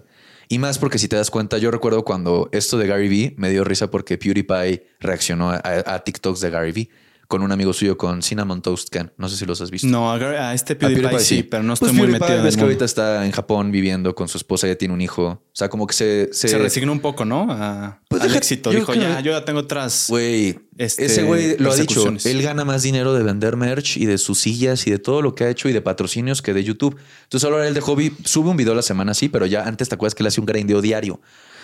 Y cuando reaccionó eso de Gary Vee con su amigo Ken, que igual es un youtuber muy grande, dijo, oye, Ken, ¿a qué hora te despiertas tú? Cuando dijo, es que yo me despierto a las Gary Vee, lo del chicle, lo de las 5 de la mañana, le dijo, ¿a qué hora te despiertas tú? Pues güey, entre 10, 11 de la mañana. Y PewDiePie dijo, y yo también. ¿Soy pobre? O no soy millonario. Sí, exacto. Y tú crees que el Rubius, por ejemplo, se despierta todos los días. O sea, tiene esa, esa idea de estar meticulosamente eh, cuidando sus segundos, del tiempo. No creo. No lo conozco. No creo. Este. Pero creo que también son contextos de personas ya consagradas en su Claro. trabajo y se pueden dar ese lujo. Sí, por eso. Yo sí creo que tiene un valor el, el tiempo. Y es que, a ver, entiendo que lo lleva a un extremo. Entiendo lo de los Sí, sí, chicles. sí. Sí, creo que en mi percepción y contexto de vida sí me puedo dar el lujo de perder 10 segundos para tirar el chicle. Pero también creo que hay personas, sobre todo comparándome con mí mismo, y seguro a ti también te pasa, Rof, que antes decías como, güey, esto me parece una mamada que la gente diga. Ejemplo, yo digo, güey, ¿por qué chingados pides comida por domicilio si puedes ir y puedes comértelo caliente y puedes disfrutar todo acá y tener el servicio pues que pagas por porque te estén trayendo las cosas y así? Y poco a poco, eh, conforme la rutina se va haciendo más saturada, pues valoras mucho más y dices, es que, güey, ahora entiendo ese pedo de que ahora sí prefiero que me traigan la comida porque puedo ahorrar tiempo. Yo creo que hay un punto, no estoy diciendo que sea Gary Vee, pero empresarios gigantes, güey, titanes, que la responsabilidad y el riesgo que representan sus decisiones son tan gigantes y tan importantes que definitivamente tienen un parámetro diferente de cualquier persona que no esté en su nivel de éxito de medir tiempos. O sea, también creo que es una realidad. En mi contexto actual se me hace una mamada lo de los, lo del, pues 10 segundos, pero pues tam- yo creo que siendo sinceros, sí cada vez vas valorando mucho más el tiempo, güey. A ti seguro te pasa con, con compromisos que, que te invitan a fiestas o compas de no sé dónde y a veces tienes que pasar. Curiosamente, no. Es que, es que ahí te va, ahí te va. ¿Por qué? Me refiero, tú dijiste, por ejemplo, a ese nivel de éxito. La cosa es que también siento que la gente tiene muy ligado el ser millonario con ser exitoso. y, y, eso conlleva una frustración terrible al no ser millonario. Que creo que, digo, no sé qué opinas. No sé si, ¿qué, qué, opinas? ¿Tú crees que necesitas ser millonario? Porque me refiero, si tu ideal es ser millonario y eso ser exitoso, vas a vivir frustrado toda la vida. Eh, por ejemplo, a otra escala, pues Freud decía que vivimos con un malestar en la, en, eh, un malestar en la sociedad, un malestar en, en la cultura, malestar en la cultura. No me acuerdo cómo se llama el libro, pero vivimos con o sea, el humano. El malestar de la sociedad se llama. ¿Sí se llama? Sí. Así es que no me acuerdo. Sí, estoy 70% este, seguro. El, el, punto es que, pues, güey, él dice que vivimos frustrados desde el hecho y con, y con un malestar genuino el, del simple hecho en vivir en sociedad moderna, porque nos, nos tenemos que comportar y negar muchos impulsos que tenemos. Entonces, de por sí estamos frustrados. Se habla del inconsciente, ¿no? De estos deseos. es, psicoanálisis, obviamente, pues, güey, es otra vertiente. Pero lo quiero conectar con lo de si tu ideal es del éxito es tener éxito económico, pues vas a vivir muy frustrado, a mi parecer, porque este, pues si no lo tienes, ¿qué va a pasar? O si no, y, si estás trabajando a llegar ahí, y aunque te, y ponle que llegas a tener lo que aspiraste a los 50 años, ¿qué pasó? Ya estás de bajada, hermano. O sea, la vida ya. Sí, sí, sí. No, pero ya después, ¿qué te queda en la vida? O sea, ¿qué te queda por vivir? O sea, pues ya el siguiente paso es la muerte, ¿no? O sea, creo, según yo en mis años biológicos, luego te puedes hacer pato en intentar eh, pintarte el cabello, botoxearte y demás, pero ese es otro tema que es negar la muerte y negar tu mortalidad. Eh, a lo que voy es, vas a estar viviendo frustrado, a mi parecer. Y, más lo de hace, poquito lo de ah, lo de lo de lo de Sapiens, lo del humano, antes de regresar a lo del éxito y demás. Y porque yo te digo que a veces sí he sacrificado cosas. Entonces que no, yo vivo de huevos. O sea, no, yo me levanto la hora que quiera. No, no, no. O sea, al final tengo que levantarme a hacer cosas para pagar renta, para pues, pagarle a mi editor, a Sam. O sea, lo digo de broma, que no le pago, pero sí, obviamente, pues eso, oye, hay que trabajar para que salga el sueldo y yo también gane mi ganancia y demás, tenga mi ganancia. En Sapiens lo que plantea eh, eh, Yuval Noah Harari es que cuando, en nuestros verdaderos ancestros, porque va de la mano con todo esto Red Pillar, que te digo, ves que en, los tiempos de las cavernas el hombre salía a cazar y... Sí, he oído eso. Sí, pero pues hay, hay otros estudios que demuestran que también había mujeres cazando o que también eso no significa que la mujer que se quedaba a cuidar la aldea, la cueva, lo que el fuego, pues no era una tarea sencilla, güey. O sea, digo, no creo que la gente se le olvida que chance en ese escenario. Imagínate su escenario de que la mujer se quedaba a cuidar la cueva y las crías. Pues al final tenía que defenderla de otros humanos y de otros animales. Entonces, yo creo que eran más que capaces que para ir a cazar igual. Solo era chance lo como se dividieron, no? Chance lo más riesgoso sobre eso. No, y el valor que le da a la sociedad. Y, y criar a la nueva generación, que la gente se olvida que por eso estamos tan jodidos, porque la gente tiene hijos luego porque se les hizo cagado, porque era el paso a seguir o porque para salvar un matrimonio, para todas esas historias que, tragedias que vivimos. Pero bueno, eh, eh, Yuval Noah Harari dice que nuestros, nuestros ancestros que éramos cazadores recolectores, pues éramos nómadas, que nos, nos movíamos en pequeñas aldeas y sí cazábamos, pero también recolectábamos, o sea, lo que íbamos encontrando, ya sea frutas, bayas, este, almendras, ya si lo quieres ver, este... Sí, almacenábamos un poco. Era más de que, güey, güey, según, según lo que leí, me acuerdo, decía que, güey, pasábamos máximo de 3, 4 horas al día dedicados a trabajar, a comer y a vivir, o sea, de nuestro día. Como los leones modernos y demás. Es que siempre ves el documental de ellos cazando las leonas, no los leones. Sí, como vivir al día. O sea... Y luego viven al día, pero luego duermen todo el día, o luego juegan con las crías, o luego se hacen patos y andan haciendo su desmadre a los animales. Nosotros no éramos muy diferentes. Nosotros también solo dedicábamos diario a sobrevivir 3, 4 horas máximo diarias a al comer, a conseguir comida.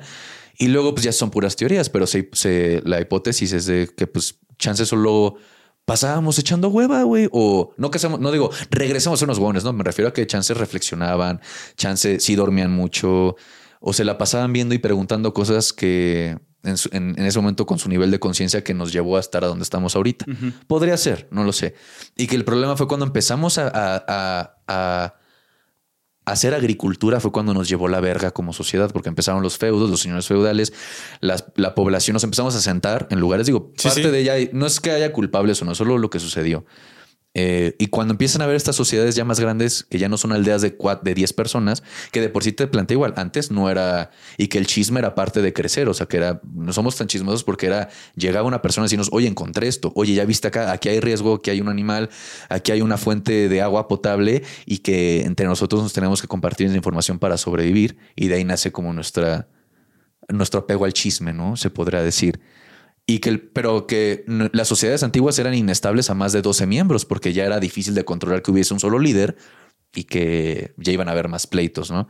Hasta que empiezan los, este, los feudos y, y como ya la población en ciudades o en esas pequeñas ciudadcitas feudales necesitaba más alimento, era cuando los campesinos empezaban a cultivar tierra y luego a tener ganado para que se pudiera, para que pudiéramos tener un abastecimiento a la población grande que tenemos. Ya no podíamos andar recolectando y cazando. Ya éramos nuestra demanda Tenías por comida era mayor. Y ese fue el problema. Y ahí es donde él dice que fue cuando nos empezó a llevar la chingada como humanidad. Porque de tener una dieta variada, libre, donde estábamos caminando y viendo paisajes y reflexionando y con nuestra aldea y la chingada, conflictos sí había, nos matábamos y todo, digo, eso no, no es que sea perfecto. Pero el momento que nos asentamos, a, dicen que nos volvimos esclavos del, del trigo a, a cultivar, es donde empieza a haber, siempre ha habido obviamente mortalidad infantil, no sobre todo antes, pero ahora imagínate que eres un campesino que diario comes papa o zanahoria, porque es lo que cultivas. Entonces la anemia y luego que se te pudra este, la, eh, tu cultivo o que no tengas dinero para el trigo y conseguir proteína. Entonces la gente vivía peor. Porque diario, y ahora diario era de pasar a trabajar, digo, el- el- el- nuestra idea del trabajo, cuatro horas diarias máximo. Ahora era todo el día desde que te despiertas a trabajar la tierra, güey, de mañana a noche. Y, y es donde empieza a haber esta desigualdad, donde, pues, güey, obviamente el señor feudal, como te da la protección, eh, pues él vive de huevos porque le, le dan, le dan la Sí, comida y todo, sí. pero el campesino se la pela con anemia comiendo papa todos los días. Y papa siguiente fue, pero digo, más realista, zanahoria, güey, ¿qué vas a estar comiendo zanahoria todos los días? Y, y bueno, y de ahí te, es, digo, aviéntatelo luego porque es un buen, un buen re- redux de la historia de la humanidad, este más este concisa y por qué llegamos hasta ahorita ya a estos Sí, malestares. me lo han recomendado mucho. Ya Es lo bueno. leeré, güey. Este es bueno. Regresando a la pregunta que tú me hiciste, que se desprendió este tema acerca de si el éxito se mide en, dinero. eh, en dinero, yo creo que definitivamente no, pero yo creo que el ser humano sí se realiza en el trabajo. O sea, el tener un propósito Claro, y la no, razón totalmente. por la que te levantas diario es el trabajo. La gente mayor Tienes se deprime cuando ya no tiene, cuando se Sí. retira. Sí, sí, porque ya porque no tiene un propósito. Tiene el dinero, Sí, sí, probablemente, pero no, no la, no, no el propósito, güey. O sea, ya tengo el dinero, pero no lo estoy consiguiendo. Entonces, yo creo que sí hay una relación, obviamente, entre dinero y trabajo. Trabajo también porque necesito el dinero y con el dinero cubro mis necesidades. No creo que sea el, el fin último, pero sí eh, creo que es una consecuencia necesaria el dinero y, y creo que también es deseable. O sea, el dinero, la comunidad, comodidad y el lujo hablo desde mi eh, perspectiva y punto de vista, para Ajá. mí es deseable. O sea, Todos queremos vivir quiero- tranquilos, ¿eh? O sea, quiero dinero, pero también quiero más dinero del que, o sea, quiero, quiero llegar a generar la, la mayor cantidad de dinero posible, definitivamente con limitantes y con, con, con límites que yo me ponga, pero, pero yo creo que sí es deseable, güey. O sea, Sí. no creo que alguien se levante diciendo quiero tener cada vez menos dinero, no quiero no, tener recursos. Oye, no, no, no, no, no. Es que más estoy totalmente de acuerdo contigo que es deseable, por supuesto que es. Sí. Pero yo creo que lo, lo- lo- como lo que hablábamos de las muchachas, o sea, lo que yo quiero que la gente piense es por qué. ¿Por qué? ¿Por qué es deseable? ¿Por qué? ¿Por qué decíamos a aunque tú sabes, aunque tú llegues a ganar 250 mil pesos al mes, vas a seguir queriendo más. Sí, Siempre va a ser así. probablemente sí. Pero ¿por qué? Eso es lo que eso es lo que hay que cuestionarse. ¿Por qué? Porque obviamente es complejo. No hay una, no te lo, no te lo puedo decir ahorita. No, Es- no, no, pero está es- bien que lo, que es- lo preguntemos. Pero, es por, pero ¿por qué? O sea, ¿por qué si tú sabiendo que siendo realista, estás Sí, sí. que, güey, si tú ganaras 150 mil pesos al mes, o sea, como a la gente, 8 mil dólares al mes, ¿estás acuerdo que, güey, tienes más que suficiente para vivir excelentemente de aquí a que te mueras? Con inflación y todo. ¿Por qué? ¿Por qué luego querríamos tener más? Por ambición, obviamente, porque Eso, no puedes, es- no puedes frenar el, el, el, el- ¿cómo se llama? El, este, el progreso de, de tu proyecto de vida. y demás. O sea, al final no vas a limitarte por no, no, no, ya estoy bien. Y porque podrías vivir Sí, sí, sí. mejor. Claro, no, pero eh, yo sé. Pero ¿qué luego qué es mejor? O sea, ¿qué es mejor ya que tener tu seguro de gastos médicos, tu propia propiedad, bonito? Digo, te voy a decir, no vas a parar, ni yo pararía.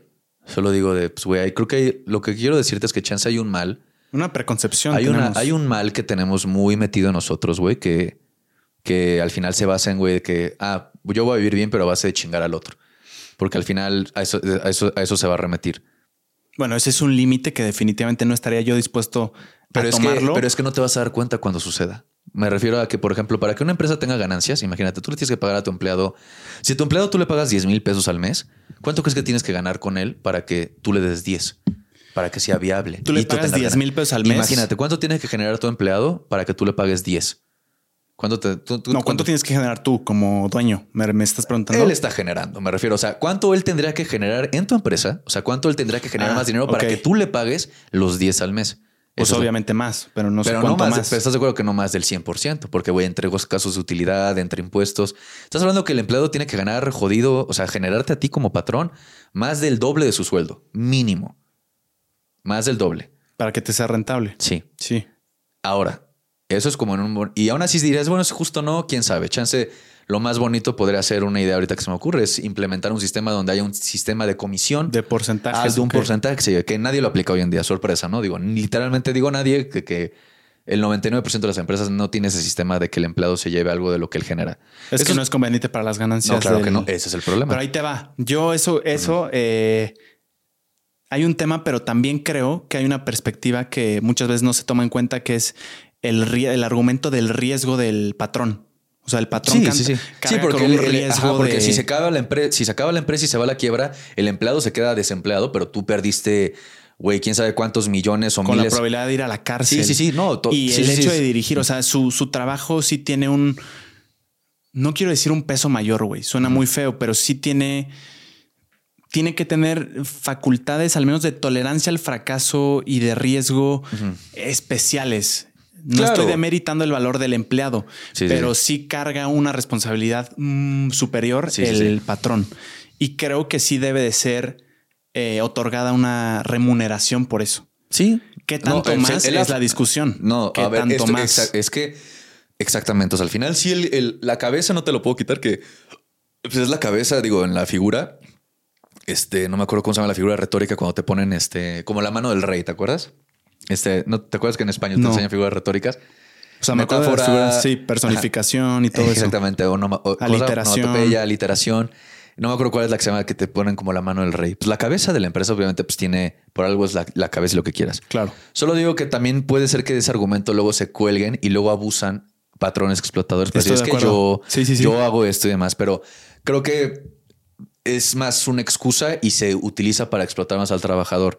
Y ahí te va la, siguiente que te digo que es un problema. O sea, es- esto en papel claramente es bonito y demás como debe ser, pero la realidad es que ahorita teniendo datos duros que los puedes buscar en el, en el índice de movilidad social, que siempre lo cito, porque no hay otro, no hay otro. Ya está trabajando en otro de, de una asociación que se llama...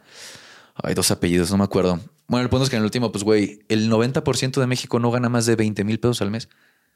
El 90% de México no 9 gana de más cada de 10 20 mil. mexicanos no gana más de 20 al mes. Es- y obviamente no significa que Es abajo, locura, que luego el güey. 40 sea 18. No, o sea, güey, estamos hablando que, güey, es, siempre es des- desigual y exponencial. Y luego en ese 10%, solo el 1% gana más de 100. Dos, sí, no me acuerdo, 1.8, algo así. Y el punto 001 es el que ya gana arriba de 300 al mes, por ejemplo. Este, estamos hablando de ya personas contadas, ¿no? Digo, pues vaya sorpresa. La cosa está en que el problemita de, este sistema es que la gente, pues, güey, los patrones sobre todo saben que el empleado no puede luego decirte que no. O sea, no, no puede no aceptar ese trabajo porque si tú llegas con necesitando trabajo y te ofrecen el de 10, que no gana, nadie gana 10, pero idea o no, 10 mil al mes de entrada, güey, que ganes. Si tú te pones tus moños al luego ya que entras a decir, y digo moños, güey, porque ese es el lenguaje coloquial a lo que se le ha enseñado. Tú dices, es que, güey, no estoy saliendo a mi hora de salida, me estás pidiendo que entre tarde, no me pagaste las horas extras, me pediste venir en mi día de descanso. Te van a decir, pues, güey, si no quieres te puedes ir.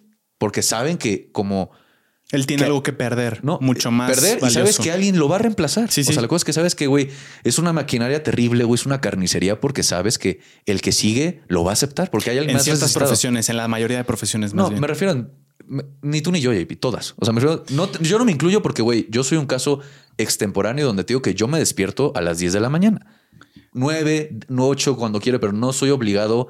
Yo no estoy siendo obligado a hacer algo que yo no me proponga. No, pues. pero incluso dentro de las profesiones, eh, la oferta y la demanda, por ejemplo, de programadores es mucho más escasa que la de administradores. Pero ya no, Eh, ya no, porque ahorita tengo un amigo, este, ah, pues Wash, eh, Washingo, él estudia programación y él, este, él, él, pues, él sabe perfectamente cómo está el mercado laboral y créeme que no está bonito. O sea, tampoco creas que ya eso chance cuando en el 2011, 12, Sí, sí, cuando que estaba. empezaba. Pero ya ahorita ya está también saturado ese mercado. O sea, ya todo está. No, y con la llegada de las máquinas, güey, a mí cuando me quedó clarísimo fue cuando fui al cine de aquí enfrente Ajá. y habían quitado a todos los cajeros de boletos, todos, güey. Sí, ya. Y Solo pusieron un asistente para los que no supieran Sí, usar la máquina.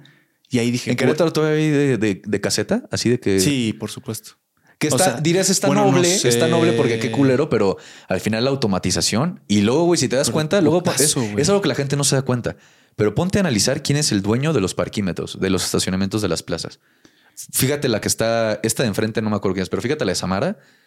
Fíjate en la del centro. O sea, mira, nada más no voy a decir el nombre de la empresa, pero según yo, Samara y Patio, una de estas dos de Santa Fe, el, el dueño es el mismo que no el estamos de- en Santa Fe, ¿eh? No estamos en Santa Fe. No sé dónde es Samara. Estamos en dónde?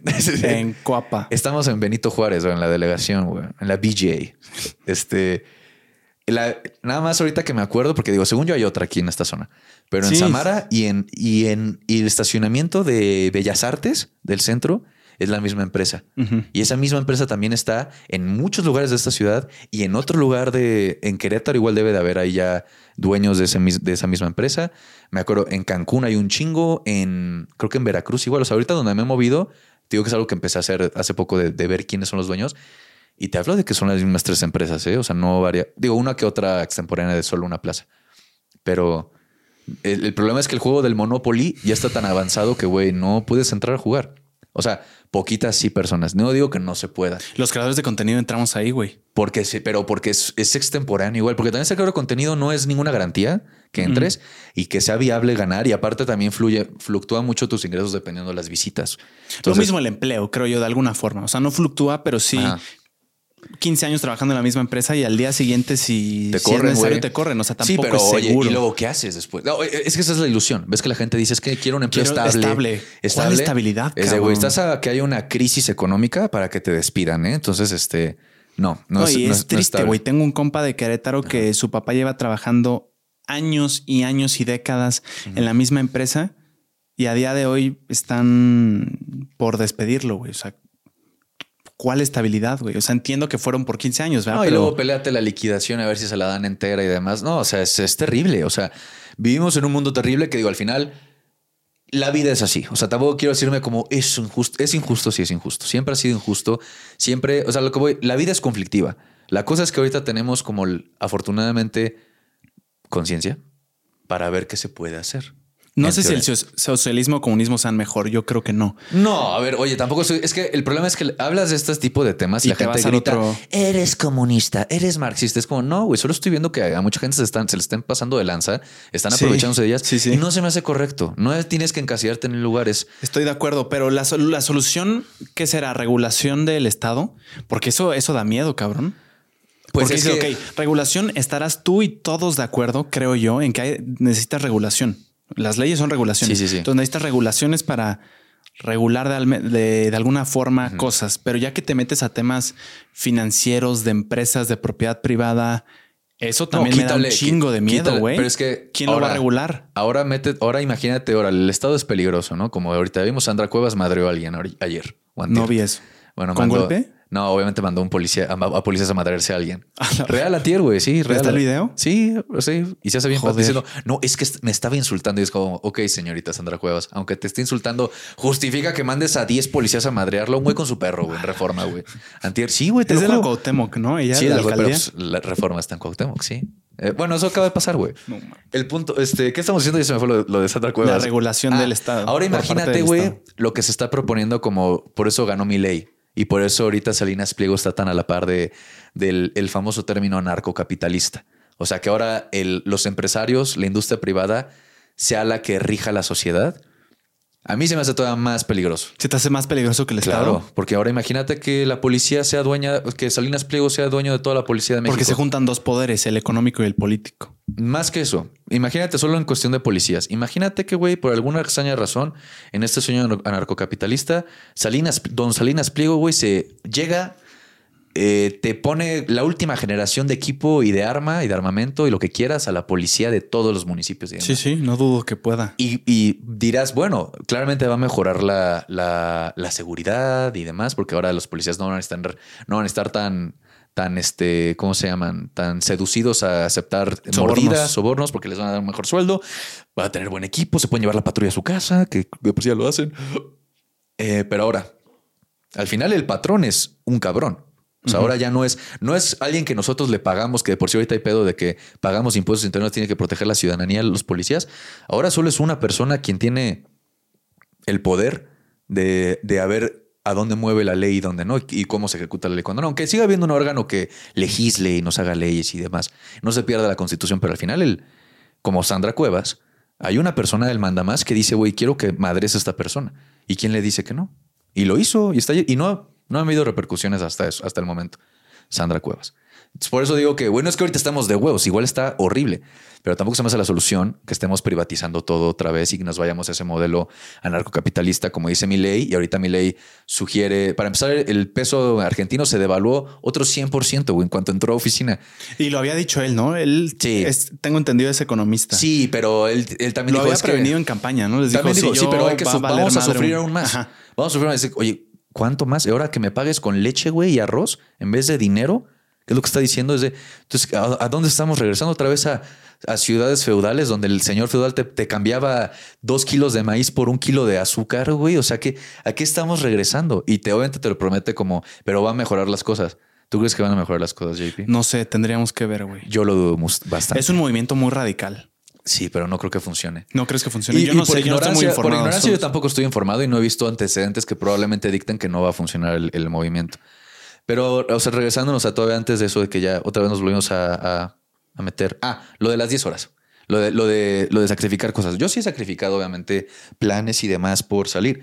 Pero igual tengo la total libertad de reorganizarme. Y si un jueves, que es lo que hice, ir a Six Flags hace dos semanas, lo puedo hacer sin un pedo. Sí, sí. O sea, puedo ir y trabajo otro día, pero tengo esa flexibilidad.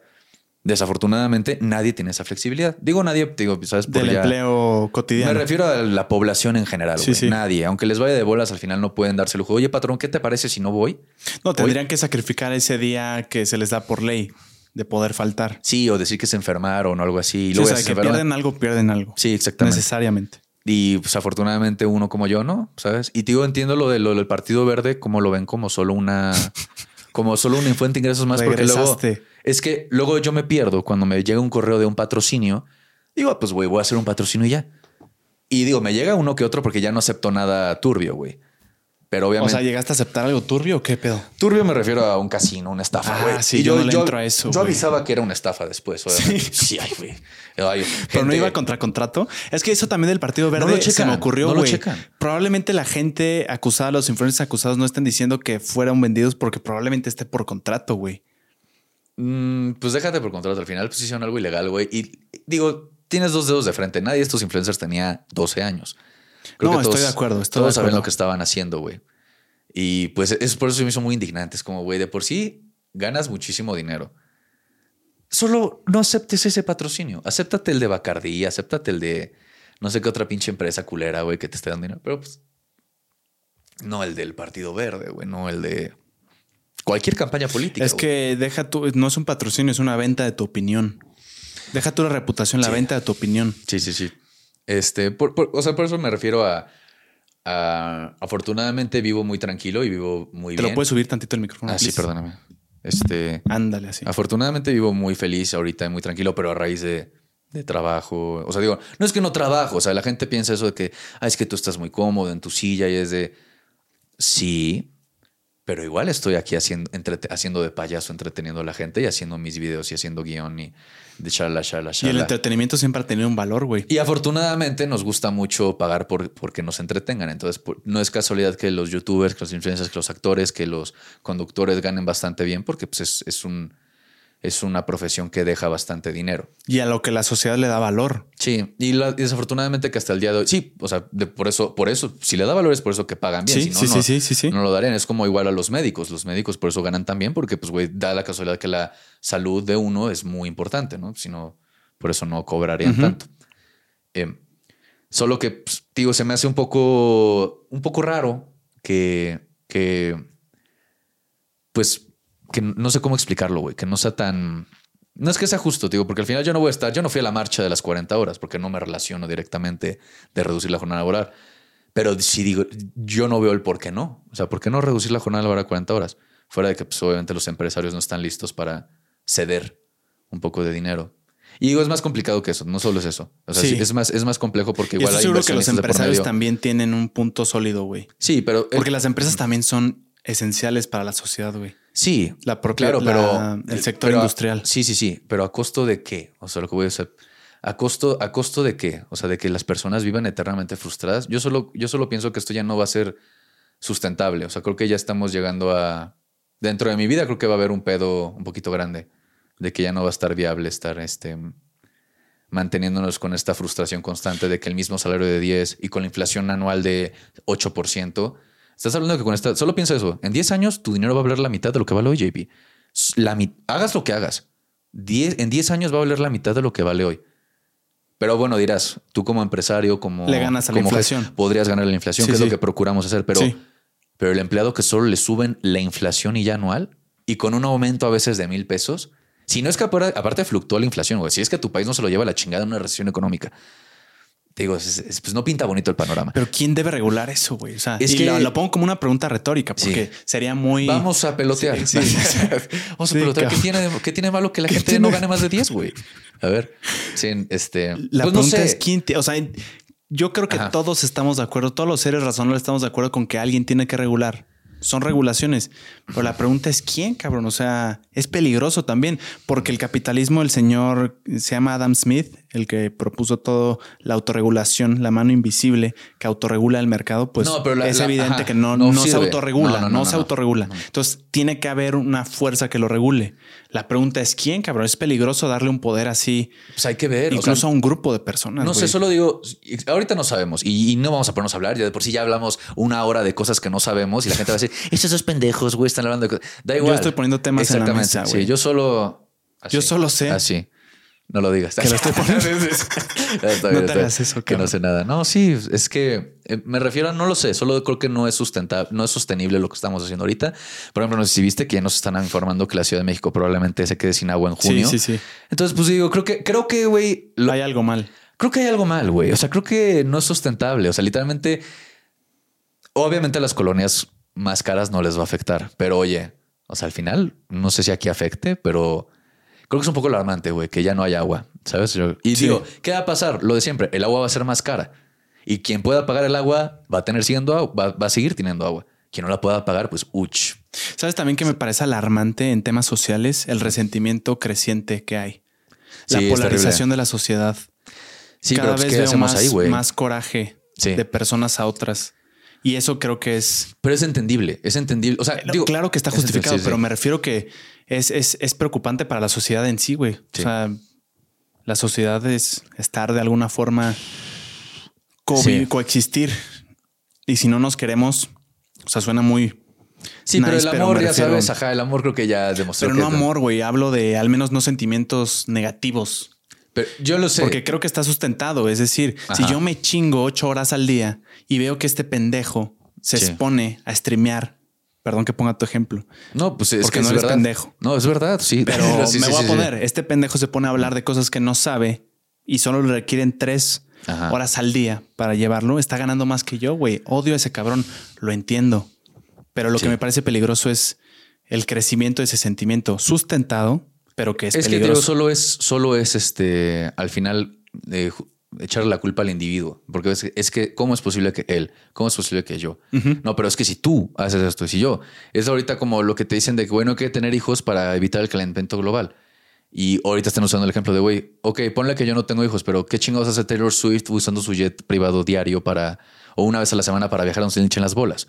Esa mujer está contaminando nada más en esos viajes el equivalente a un, a un avión de, de más de 120 pasajeros. Entonces, ¿cómo explico? Digo, y déjate que Coca-Cola, que Nestlé, güey, esté entrenando Sí, el agua de subsuelo. industrias. Entonces, el individuo, la neta, es que no puede hacer mucho. O sea, la- digo, no se, no se trata que, ah, entonces voy a tirar la basura, la mierda, y me va a valer madre, voy a dejar el grifo del agua todo el tiempo abierto. No. Ahorita, sorpresa, el 40, pu- 49% del agua de la Ciudad de México se, se pierde, se desperdicia por las incontables fugas de agua que existen y nadie las arregla, porque obviamente no vende votos arreglar un problema que aún no es esencial. No, y hasta de eso hay mafias. ¿Sabías del agua, de la venta No, de agua sabía. clandestina, güey? Hay pipas que se dedican a sacar agua de otro lugar. otro lugar y Por ejemplo, aquí pasó literal aquí, Sí, sí. en el pueblo que está aquí al lado, hubo una mafia de, de pipas clandestinas que te cobraban, o sea, un individuo, no, Sí, la, no el Estado, te cobraba por rellenarte el, el, pues el agua, o sea. Pero aún así, eso es este, ponle- eso es como el huachicol similar, ¿no? O sea, que hacen esa, esa maña. El, pero acuérdate lo que te acabo de decir. El, el 50% del agua de la ciudad se desperdicia. Nadie se la roba. Se echa, se, se desperdicia. Se sale por las miles de tuberías de cobre, güey, que no le han dado mantenimiento en nunca y entre sismos y demás se rompen y nadie las ha arreglado. Entonces nada más piensa que por si no tenemos agua y la mitad se nos va desperdiciada y nadie lo está arreglando. En teoría, los órganos que deberían de hacerlo, que por eso tenemos un estado y demás que regule este tipo de cosas, güey. ¿Qué nos espera? O sea, ¿qué nos espera? Las rentas, cabrón. ¿Y la renta ¿Has visto sube? las rentas? ¿De qué? Pues de las colonias gentrificadas. Sí, ahí vivo en una. Está, está terrible, güey. El desplazamiento que provoca, sí, güey, sí. más resentimiento. Yo, estoy, yo tengo el sueño de que los haitianos crezcan más y me bajen la renta. Nah, es cierto. Y Pero sí, sí es un factor. La gente está quejando por eso. De, de cómo es posible que en la Roma, en la Juárez, en la En la Condesa, Condesa. en la Y Condesa es que no otra vez lo mismo, güey. Se necesita regulación.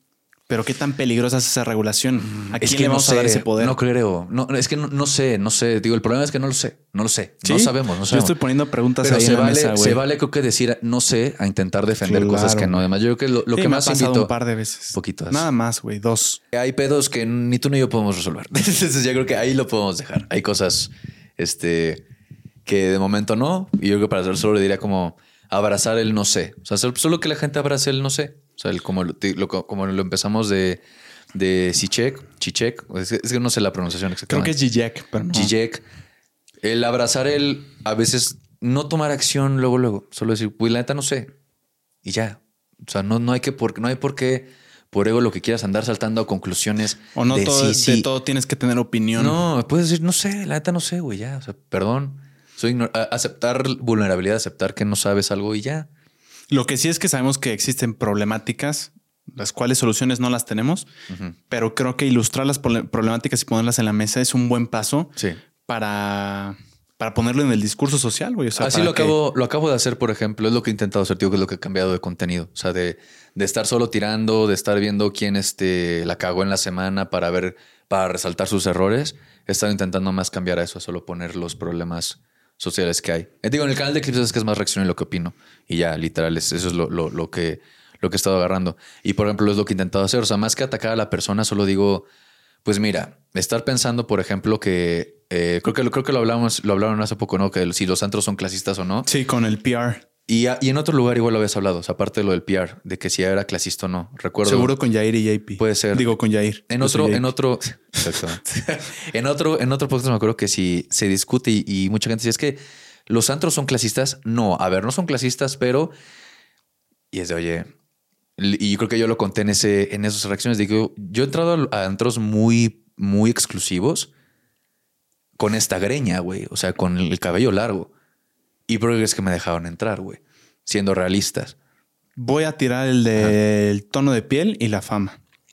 La fama no sé, no creo. La fama no creo que sea, no creo que sea haya sido factor. Yo que- Dejen pasar Rob.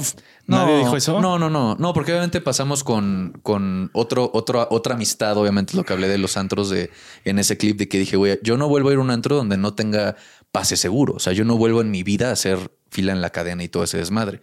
Ya lo el viví, güey. concepto del antro es. Es terrible, güey. Es terrible. Es muy humillante, güey, también. Pero está perpetuado por la sociedad, güey. O sea, la misma sociedad lo, una lo exige, güey. Es como el- se- las drogas y demás. Al final hay una demanda. Hay una demanda por estos lugares.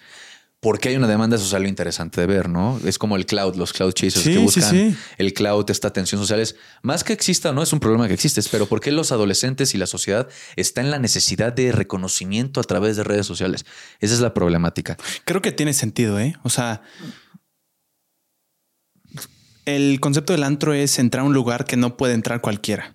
Sí, te venden la exclusividad, güey. Y a las personas no sé si a todas, no me atrevería a decir que a todas, pero al menos durante buena parte de mi vida a mí sí me gustaba lo, me sigue gustando lo exclusivo, güey. O sea, que tenga mérito lo que tengo por mi trabajo.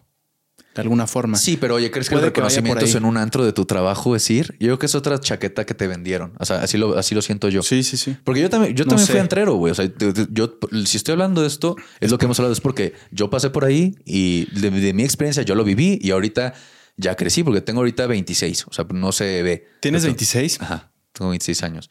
Te, más, te ves más joven, güey. Me veo más joven, pero pues digo, yo ya viví esa vida, eso, ese periodo de universidad de antros, güey, ya la pasé. O sea, ¿Yo de cuántos crees que me veo? Como de 22. Ah, mira. Qué 21 22. Tengo 21. Ah, la gente dice 25, 26. No, no, pues sí te, sí te ves de la edad. O sea, según yo te ves a a tu edad. A huevo. Me acuerdo cuando te descubrí igual 18. Ajá. Tenía 18, 19. Sí, Ajá, 19. Eh, pues llegué a ser antrero como por lo de siempre, pues güey, por la exclusividad, porque obviamente en el, lo que hablaba en ese clip es de en el microcosmos de tu universidad y sobre todo universidad de paga. Eh, y en general, desde, desde que empiezas a tener como vida social, y por eso creo que muchos adolescentes pues deciden desvivirse, si no tienes presencia social, no existes. O sea, si, si en, ese, en esa etapa de tu vida lo que digan de ti, que, seas presente en sociedad. Es muy relevante. Es muy relevante. Y que no lo tengas, güey, puta. O sea, sí es, sí te dan la madre. Ya ahorita ya, o sea, a mí me valdría pilín, la, de hecho ni lo pienso. Y hay otros problemas que conllevan eh, crecer, sobre todo en redes y tener éxito, que pues, obviamente tener éxito en redes, si lo hiciste bien, también te da éxito monetario. Te trae nuevos problemas que la gente no habla porque pues, obviamente se burla. No es que se burlen de ti, pero digo, no es nada relacionable decirte, hablarte de la cima del éxito que hay diferentes niveles y más de éxito, pero lo que todos tienen en común es que te sientes solo, porque pues no, tus amistades con las que creciste, que estuviste en la universidad, en la prepa, en la secundaria, ya no comparten lo mismo que tú. O luego quieren un poco de tu fama, porque dentro del mismo problema de cloud, del cloud chasing, piensan que tú, ah, pues ya soy amigo de un famoso, entonces yo también voy a ser famoso porque él me va a ayudar y es de, no estás entendiendo que tú tienes que hacer lo tuyo, hermano. O sea, que tú tienes que buscar tu manera, lo que tú quieras exponer al mundo y a ver si la gente te recibe bien y encuentras con una audiencia con que resuene tu actividad, tu mensaje. ¿No te preocupa eso, Rof? Llegar a un punto en el que tengas mucho más éxito que te lo deseo claro. y más éxito monetario. Gracias. Al punto en el que tus problemas ya no sean relacionables con las personas. Es decir, te siguen de alguna forma, entre muchas otras razones, porque traes a la mesa problemas que la mayoría tiene, la mayoría vive. Pero va a llegar un punto y pasa mucho con raperos que vienen del hood. Sí, luego ya no, ya no y tienen luego tienen tanta lana que se ponen a rapear de las cosas que le están pasando, de cosas que ya nadie se puede relacionar porque son un porcentaje mínimo de la población. ¿No te preocupa que llegue ese pedo? Más que me preocupe el, que no resuene, mi, no tenga empatía por los problemas de la sociedad, de por sí, digo, no es que yo los viví. Los problemas que hablo no es que yo los haya vivido. Digo, abuso, violencia y demás, ponle que sí. Pero esos económicos, la neta es que, güey, yo no, no tengo esa, em, eh, esa carne propia, pero los puedo reconocer. Lo que más me preocupa de crecer es, es, es cada vez sentir, aislarte más. Porque, por ejemplo, ahorita me he estado juntando con creadores mucho más grandes que yo, inclusive personas millonarias. Y yo creo que, y lo creo que lo que pues es que sí, son, lo que son millonarios. no los voy a mencionar, pero sí, para no, pero este. Me mamó la frase. Está pues Es, que es, lo que es. No, porque lo que he notado es que entre esos círculos, como que entre chingar y no, pero resaltan mucho que son millonarios. Entre ya círculos de amistad. Le dan importancia. Ajá. O sea, como que sí veo que lo mencionan bastante mm. y sobre todo colegas. No tanto amistad, amistad, solo como que otros colegas he visto que dicen tú que eres millonario. Y digo, ok, mira, al principio está cagado que lo mencionen una vez, pero ya cuando lo escucho repetidas veces, ya me causa una alerta. Ya digo, oye, ¿por qué, ¿por qué se resalta tanto eso? Digo, entendiblemente, es, creo que es más que obvio saber cuando alguien es millonario, tiene muchísimo más dinero que tú. Pero ¿por qué? ¿Sabes? Es lo que, es lo que me sale en la, cabeza, es lo que me, me, me, me, despierta la alerta. Por la pretensión, ¿no? Pues es que aún no lo he descubierto. Esa es la cosa, pero sé que ya ahí hay una situación. Y sobre todo luego me intento llevar luego con creadores y cada quien tiene su lucha. O sea, digo, ahorita obviamente el problema de de, de, estar dedicarte a eso es que tener una amistad y no es que no es que suene sea, porque la gente va a decir siempre, siempre sucede. Es que es difícil luego relacionarte con personas que no se dedican a algo similar a ti. Porque como lo ven tan externo, eso de, de, que la gente te reconozca, que te pidan fotos, que tengas presencia en redes, que tengas una audiencia, eh, ellos tienen su propia idea de lo que es eso, pero es súper alejado de la realidad. Y piensan que ha de ser lo más grandioso del mundo porque ellos quieren ese reconocimiento, ellos quieren este, esa atención que tú tienes porque piensan que eso les va a ayudar a, no sé, o sea, algo en sus problemas que les va a resolver algo, pero no realmente. O sea, digo, no me preocupa nunca, no temo por mi seguridad de, ay, no, no vaya a ser que algún día alguien, no, no es tanto eso, es más de, pues sí está un poquito feo que luego pierdas tu, digo, nunca he tenido una mala experiencia, pero que pierdas como tu humanidad y que la gente te deje de ver como persona, que sucede bastante. O sea, que aunque sea de buena onda, pero tú ves como la persona te ve con aires de grandeza, o sea, como si fueras un, luego un dios, güey, si fueras algo muy arriba de ellos y es de, güey, soy un idiota, o sea, eso es... Hacia arriba. Así, y te ven hacia arriba, entonces... Pues está feo. Está, está, un poquito feo, digo, es un poquito, digo, es poquito, no digo que sea lo peor del mundo, pero sí puedo entender ese nivel de, de cosificación que pueden sufrir personas todavía más altas y peor. Porque luego ya muchas personas se les han de acercar a personas ya muy duras por mero interés. Y, y, tú sabes, yo creo que ellos saben que es por mero interés.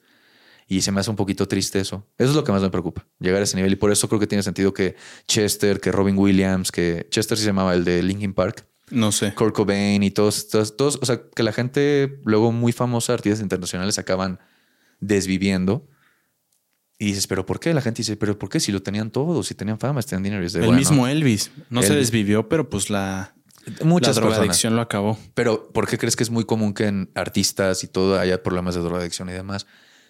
Es que es pues una evasión de algo, pero la pregunta es de qué. Pues es que, güey, no sé. El problema es que hay muchos problemas, definitivamente, sobre todo, pero yo creo que la soledad, el que te sientes alienado y que nadie te ve ya como tú y esos, y esos problemas, yo creo que es lo que te lleva a eso. Mm, y los que te acercan, como dices, es por interés probablemente. Es que eso es lo peor, güey, que te sientas usado es lo peor que te puede suceder en la vida. Sí. Yo creo que te sientes, pues imagínate, güey, te, te usaron. Sí, porque el valor que te das tú como persona está innegablemente relacionado con lo que dicen las personas de ti. Sí, también de alguna así, forma. así ves más o menos con quién estás parado. Regresando a lo de los comentarios de, o sea, eso es mi mayor miedo de crecer, por, por ejemplo.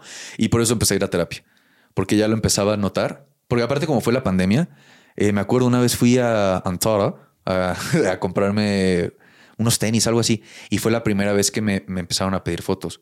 Y fue cuando había tenido el, boom de Facebook. Entonces sí fue, te hablo de, güey, seis fotos en, nada más en, ir a una tienda y regresar. Y dije, mm", o sea, no me, no me disgustó. Solo dije como, mm, esto está raro. No me voy porque también tienes que jugar con que no se talce la caca. Sabes de que tampoco puedes pensar que, ah, ya soy famoso. También es un error, es como creer lo malo y lo bueno que te dicen. Es, eso es mi, mi, lucha, tío. No, sé, no digo que así sea para todos, lo que hablamos de que hay gente que no lee sus comentarios.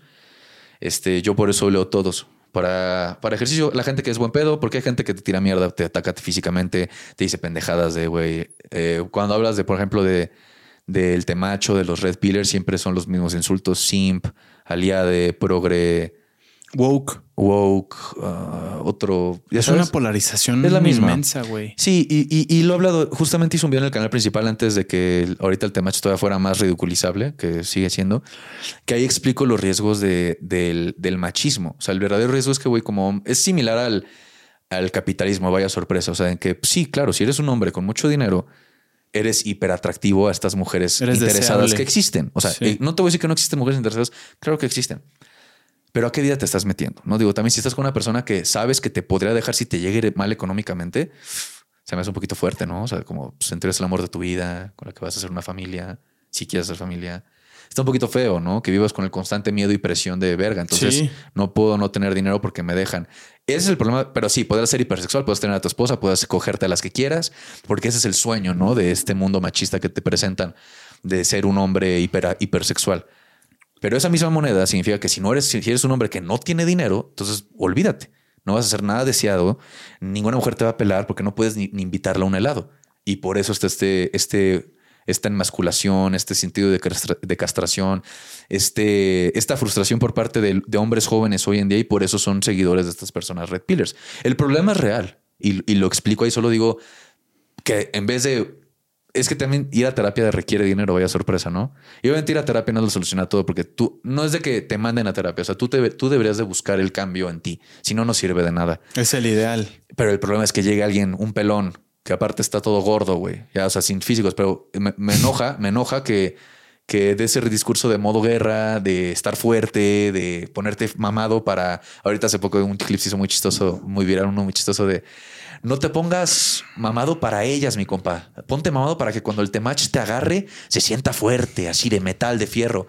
Y oye, si eso no es homoerótico, pues ¿qué es entonces, güey? O sea, ¿cómo que estás poniendo fuerte por otros hombres? Y, pero es parte del mensaje. Al final, esta conducta de tener un carrazo, una mujer bien chida, es para que otros hombres vean lo que traes y así te sientas validado como hombre porque otros hombres te dan la validación. Es lo que busca el machismo ahorita que se, que se está perpetuando, pero es terrible porque no se soluciona nada. Nada más estás, agarraste un grupo de hombres que como hombres, la neta, sí, no sé si te pasó que sí está muy cerrado el, el dar cariño o que nunca te da cariño, sobre todo de padre a hijo. Mamá, hijo, pues siempre, ¿no? Pero este, más común. Definitivamente. Son contadas las, bueno, no, no contadas, pero en un índice mi mamá me abraza mucho más que mi papá. Pero porque así es el hombre. El hombre no puede mostrar, no puede mostrar vulnerabilidad. Eso es lo que, lo que se nos enseña. Eh, afortunadamente, mm. digo, digo que tengo este pedo del 2020 y demás. Ahorita, pues soy como bien. O sea, no, no, sufro sus problemas de encontrar pareja y demás porque tengo el, el poder adquisitivo de invitar a alguien, de tener mi depa rentado, pero o sea, tengo mi espacio personal donde no tengo que ir a un motel o ir a casa de mis papás, que mucha gente que vive. Y no es que esté mal, solo digo que puedo entender el mensaje de por qué esta frustración está en estos hombres, sobre todo más jóvenes o de la edad, inclusive en sus 20. Yo no he visto mucho del contenido de Temach. Entonces no puedo dar una opinión. Sí, sí. Eh, Luego velo y ya verás qué opinas. Pero, lo que sí creo que es muy valioso es el carácter de una persona. O sea, sí veo un valor en el hombre de tener carácter. ¿Pero qué es carácter? Porque es lo que me... Ahorita no ser un blandengue. O sea, poder... ¿Pero qué es blandengue? O sea, no, no ser condescendiente. No, tener una fuerza de voluntad férrea para hacer las cosas que no necesariamente mm. te gusten, pero que tienes que hacerlas. Ok. Eso es... Obviamente es súper necesario. O sea, tampoco no puedes no andar por la vida eh, diciendo, ay, es que esto no me gusta no lo voy a hacer. Pero es que ya, hay estragos de eso, güey. O sea, ya hay personas, no sé si te ha tocado, personas conocidas que les da pena pedirle al mesero algo, güey. Oye, pídele tú. Entiendo que existe, la verdad, no Eso es condescendencia. Eso es, es, que ves que condescendente tiene como este, sobre todo aquí en México, tiene este valor de que haces menos al otro. Sí, como o sea, ah, estás bien, pendejito. Sí, o sea, como de, de, ay, ¿por qué no? Este, hay que cuidarlo, hay que proteger. No, un escenario clasista, imagínate, de cuenta que tú quieres ir a Hunan, tú quieres ir a, al japonés, a un lugar caro. La gente dice, no, la otra persona, algo muy horrible, tío. O sea, es un ejemplo muy horrible, pero es, creo que es lo que más está el valor que tenemos aquí en, en México. Y tu amigo que no quiere gastar tanto te dice, oye, mejor vamos a Panda Express, a McDonald's. Y, y el güey condescendientemente dice, sí, sí, está bien, vamos a McDonald's. Entonces, sí, para que solo gastemos 150 pesos en el McDonald's, está mejor, así ahorramos. Eso es condescendiente. Pero en sí, la condescendencia es solo, por eso digo, lo de no hablar al mesero, es más solo tú sacrificar tu, tu, lo que quieres hacer a cambio del otro. Y por eso es, no quiero hablar al mesero porque no lo quiero molestar. no, es que ya muchas no cosas. Va por ahí, me refiero por pena. Por eso, es que la pena es, no quiero molestar al mesero porque ahorita andar en friega, de ahí nace la pena de, porque no es de que, ay, qué pena, es, creo que el mecanismo sí, es... no es una pena en sí. no, es que no quiero molestar al mesero porque ya de andar en chinga y de, no, a lo mejor me espero a que él venga solito a preguntarme si estoy bien. Y también encarar el fracaso de frente, ¿me entiendes? Imagínate que me, que me que no me pela. O sea, yo creo que también el, ese miedo al rechazo. Ah, ¿Qué tal si le hago así un. Sí, sí, sí. Y no, me, no, entonces ya peor. Exactamente. Sí. Con a eso me refiero con carácter, güey. O sea, tener la fuerza de voluntad suficiente para poder enfrentar los fracasos del día a día, güey. O sea, también creo que las redes sociales y el teléfono nos han hecho las cosas muy cómodas. Pero entonces ya viste, ya empezaste a ver comentarios. Extremadamente cómodas. Sí, sí, sí. Y justo qué bueno que lo pusiste porque yo me refería cuando recibí hate masivo. Sí, sí, sí. ¿Mande? Sí, cuando recibí hate masivo dejé de leerlos, pero ahorita los leo sin problema alguno. Y ahorita sigue habiendo, em, em, sobre todo en Facebook, mucho más hate que comentarios positivos y aún así los leo. ¿eh? Facebook es horrible. Sí, y aún así los leo, pero en ese momento fue cuando yo sí recomendaría desde mi punto de vista. A mí me sirvió mucho el no leerlo. A ver, ahí te va. No leía, pero estaba completamente consciente de las críticas que se me hacían a mí.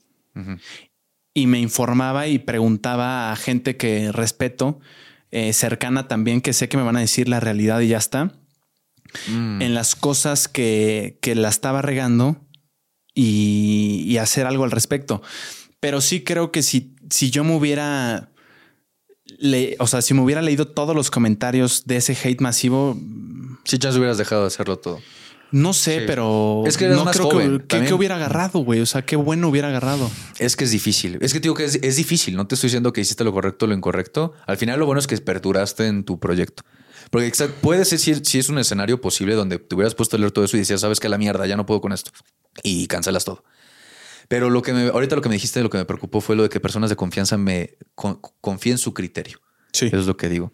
Y tengo entendido que algunas personas te dijeron de que, güey, si te critican es porque estás haciendo algo bien y porque Sí. el hate y porque te tienen envidia.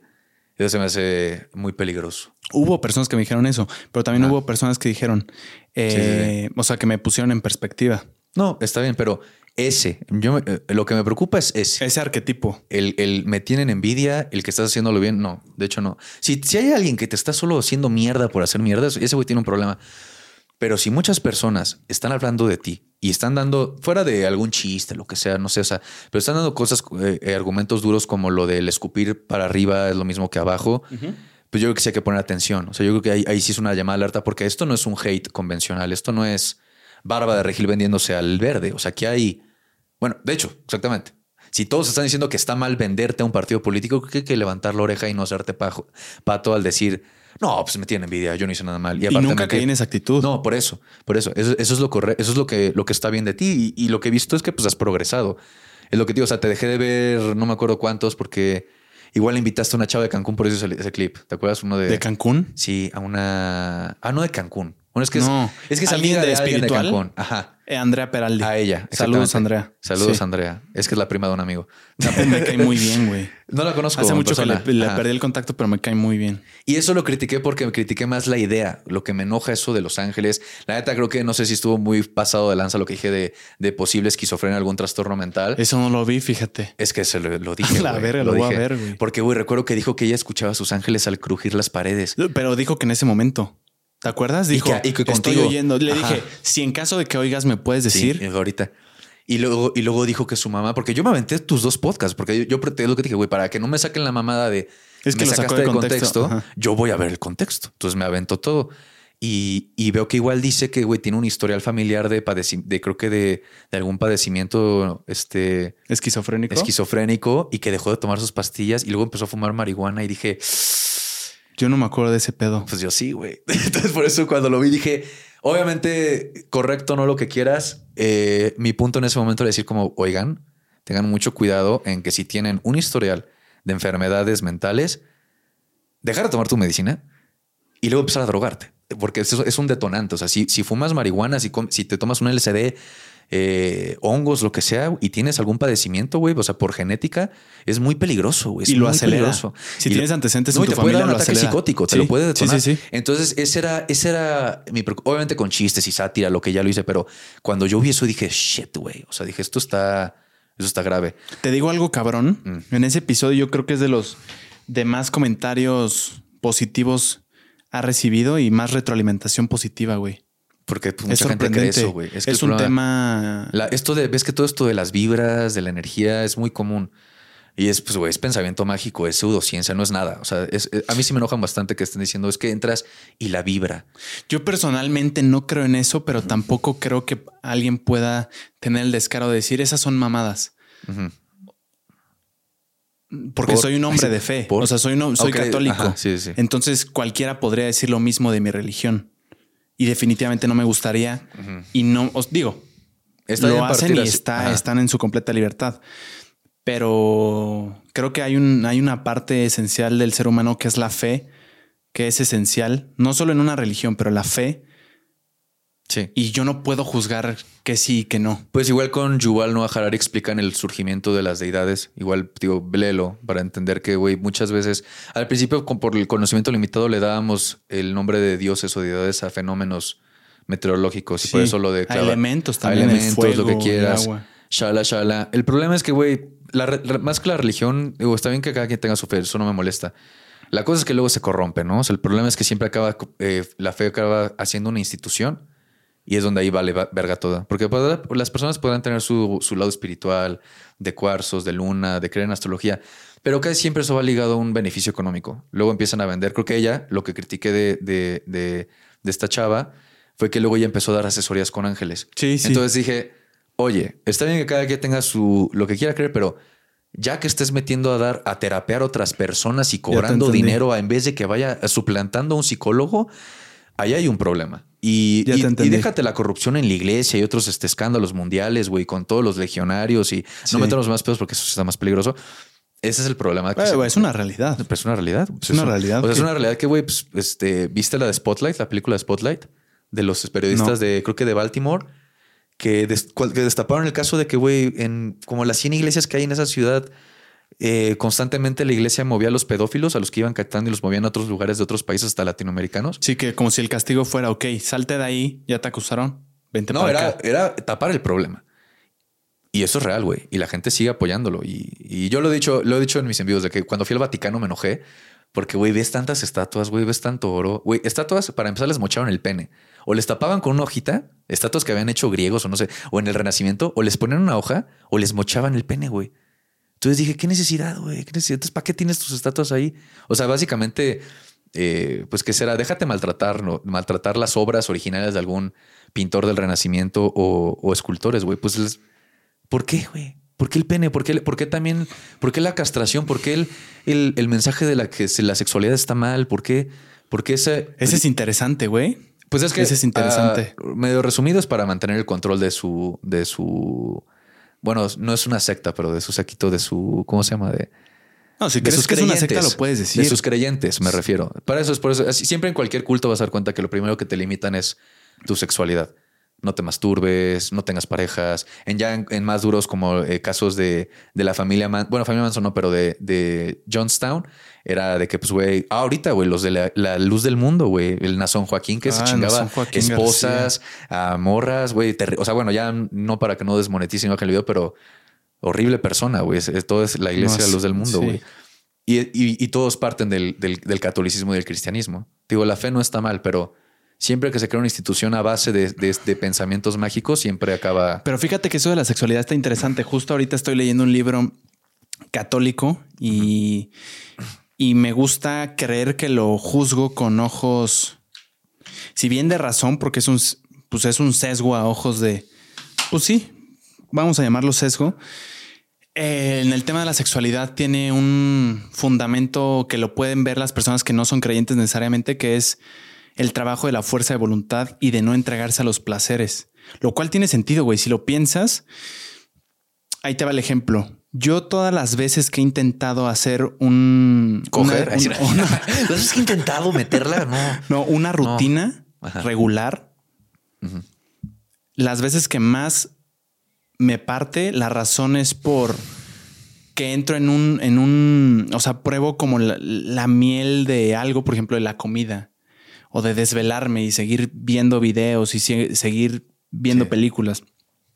Y es ahí donde se truena, güey. Entonces, no tengo una opinión al respecto, pero sí hay un tema interesante en, en la solidificación de la fuerza de voluntad. No solo de la sexualidad, me refiero de la... Pero ¿por qué en sexualidad? O sea, que ¿alguna vez has parado algo de trabajar por jalártelo? ¿Por qué, por qué la sexualidad con lo de la fuerza de voluntad? Porque son placeres, Sí, pero oye. como el placer de comer, por ejemplo. Sí, pero por eso están los siete pecados capitales y casualmente la gula está ahí, la, la, la lujuria, la, La avaricia, la pereza. la pereza, que es más como el echar hueva en vez de trabajar. O sea, eso ya está tipificado de la iglesia hace mucho y era para igual controlar a la gente.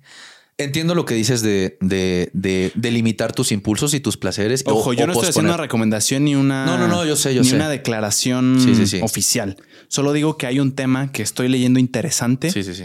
que dije, ah, mira, hay un sentido ahí. Por, o sea, hay un sentido, por no es recomendación ni opinión oficial. Sí, no, no dejen de jalársela a diario. Nada, es cierto. Depende. Si hay un problema, sí es, oye, también es que hay que posponer. Digo, está bien que te ap- aprendas a posponer placeres. Que te no hagas eso de güey. Nunca hagan eso de güey. A lo mucho desayuno y como hasta que deje de trabajar. Te vas a dar en la madre a la larga. O sea, te vas a. Déjate pedos gastrointestinales. O sea, no, no te vas a, te vas a estresar más. Tu cerebro va a estar pues, dolor de cabeza. No, pero posponer placeres es, es sí es algo que hay que aprender, definitivamente. Y más lo del carácter, por ejemplo, eh, fuera del carácter, mi interpretación del carácter es más cuando yo ves que yo empecé a hacer ejercicio. Ahorita llevo, te- llevaba un año haciendo ejercicio. eh, ¿Escalando enero. o qué? Escalando, ajá. Haciendo bouldering se llama. ¿Qué trabajas ahí? ¿El brazo la pierna o las dos? Pues todo, güey. ¿Pero qué es lo más la pesado? espalda, la espalda, Ah. porque es lo que más te carga. Ok. Pero me lastimé este dedo, el puente, porque como usas, entre más avanzas de dificultad, luego te cuelgas de, de- así de, solo con tus dedos, No mames. solo con tus deditos. Entonces yo forzándome, ya haciendo puros esos duros y por no queriendo rendirme de, ah, este sí sale, este sí sale, me acabé chingando un dedo. Me res- o sea, mi brazo izquierdo se dio y me quedé solo con el derecho para no caerme y este se me... Y fue cuando de ahí sentí de que me dolió el dedo y desde ahí ya no lo podía doblar bien. Entonces estuve fuera de combate dos meses. ¿Qué dedo? Este, el, el grosero. ¿Este? Ajá. es- Ah, bueno. este, sí. este, el grosero fue el que se me chingó, güey, un puente. Y pues lamentable, güey, estuvo terrible porque yo ya tenía lo que dijiste, el hábito y todo de ir tres veces a la semana a escalar, dos, tres veces. A huevo. Y luego tuve que parar de golpe. Y yo, pues imagínate, depresión, güey. No depresión, solo no te la pasas también, porque ya que tienes Tenías un ritmo Tenía un establecido ritmo, ya. güey. exactamente.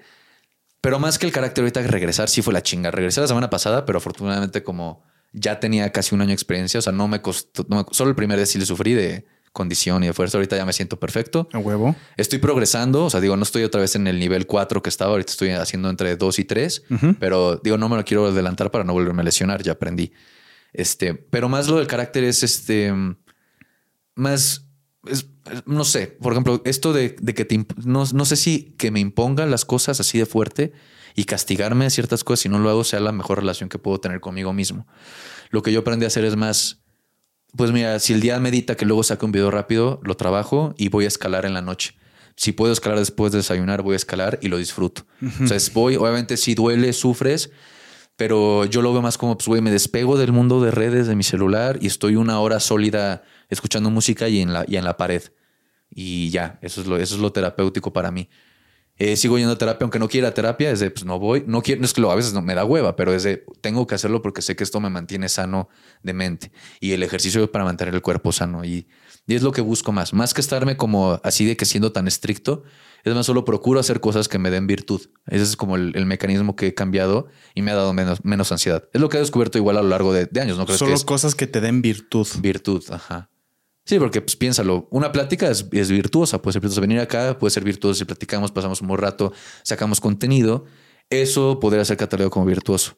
Podrías argumentar que salir y descagarte, forzar un plan de antro, por ejemplo, que es lo que se hace luego en estos de fin de semana, que tienes que salir sí o sí, porque Sí. si no desapareces del ojo público ante la sociedad, pues eso puede que no sea tan virtuoso, ¿sabes? Que No. vayas, tomes un vergo de alcohol, güey. O sea, imagínate la gastritis, no cenaste bien, te desvelaste, te estás exponiendo a cierto peligro al salir a estos lugares violentos, frío y vas destapado y luego te sales bien pedo y no tienes la chamarra, olvidas tus cosas, este, gastas mucho- muchísimo dinero.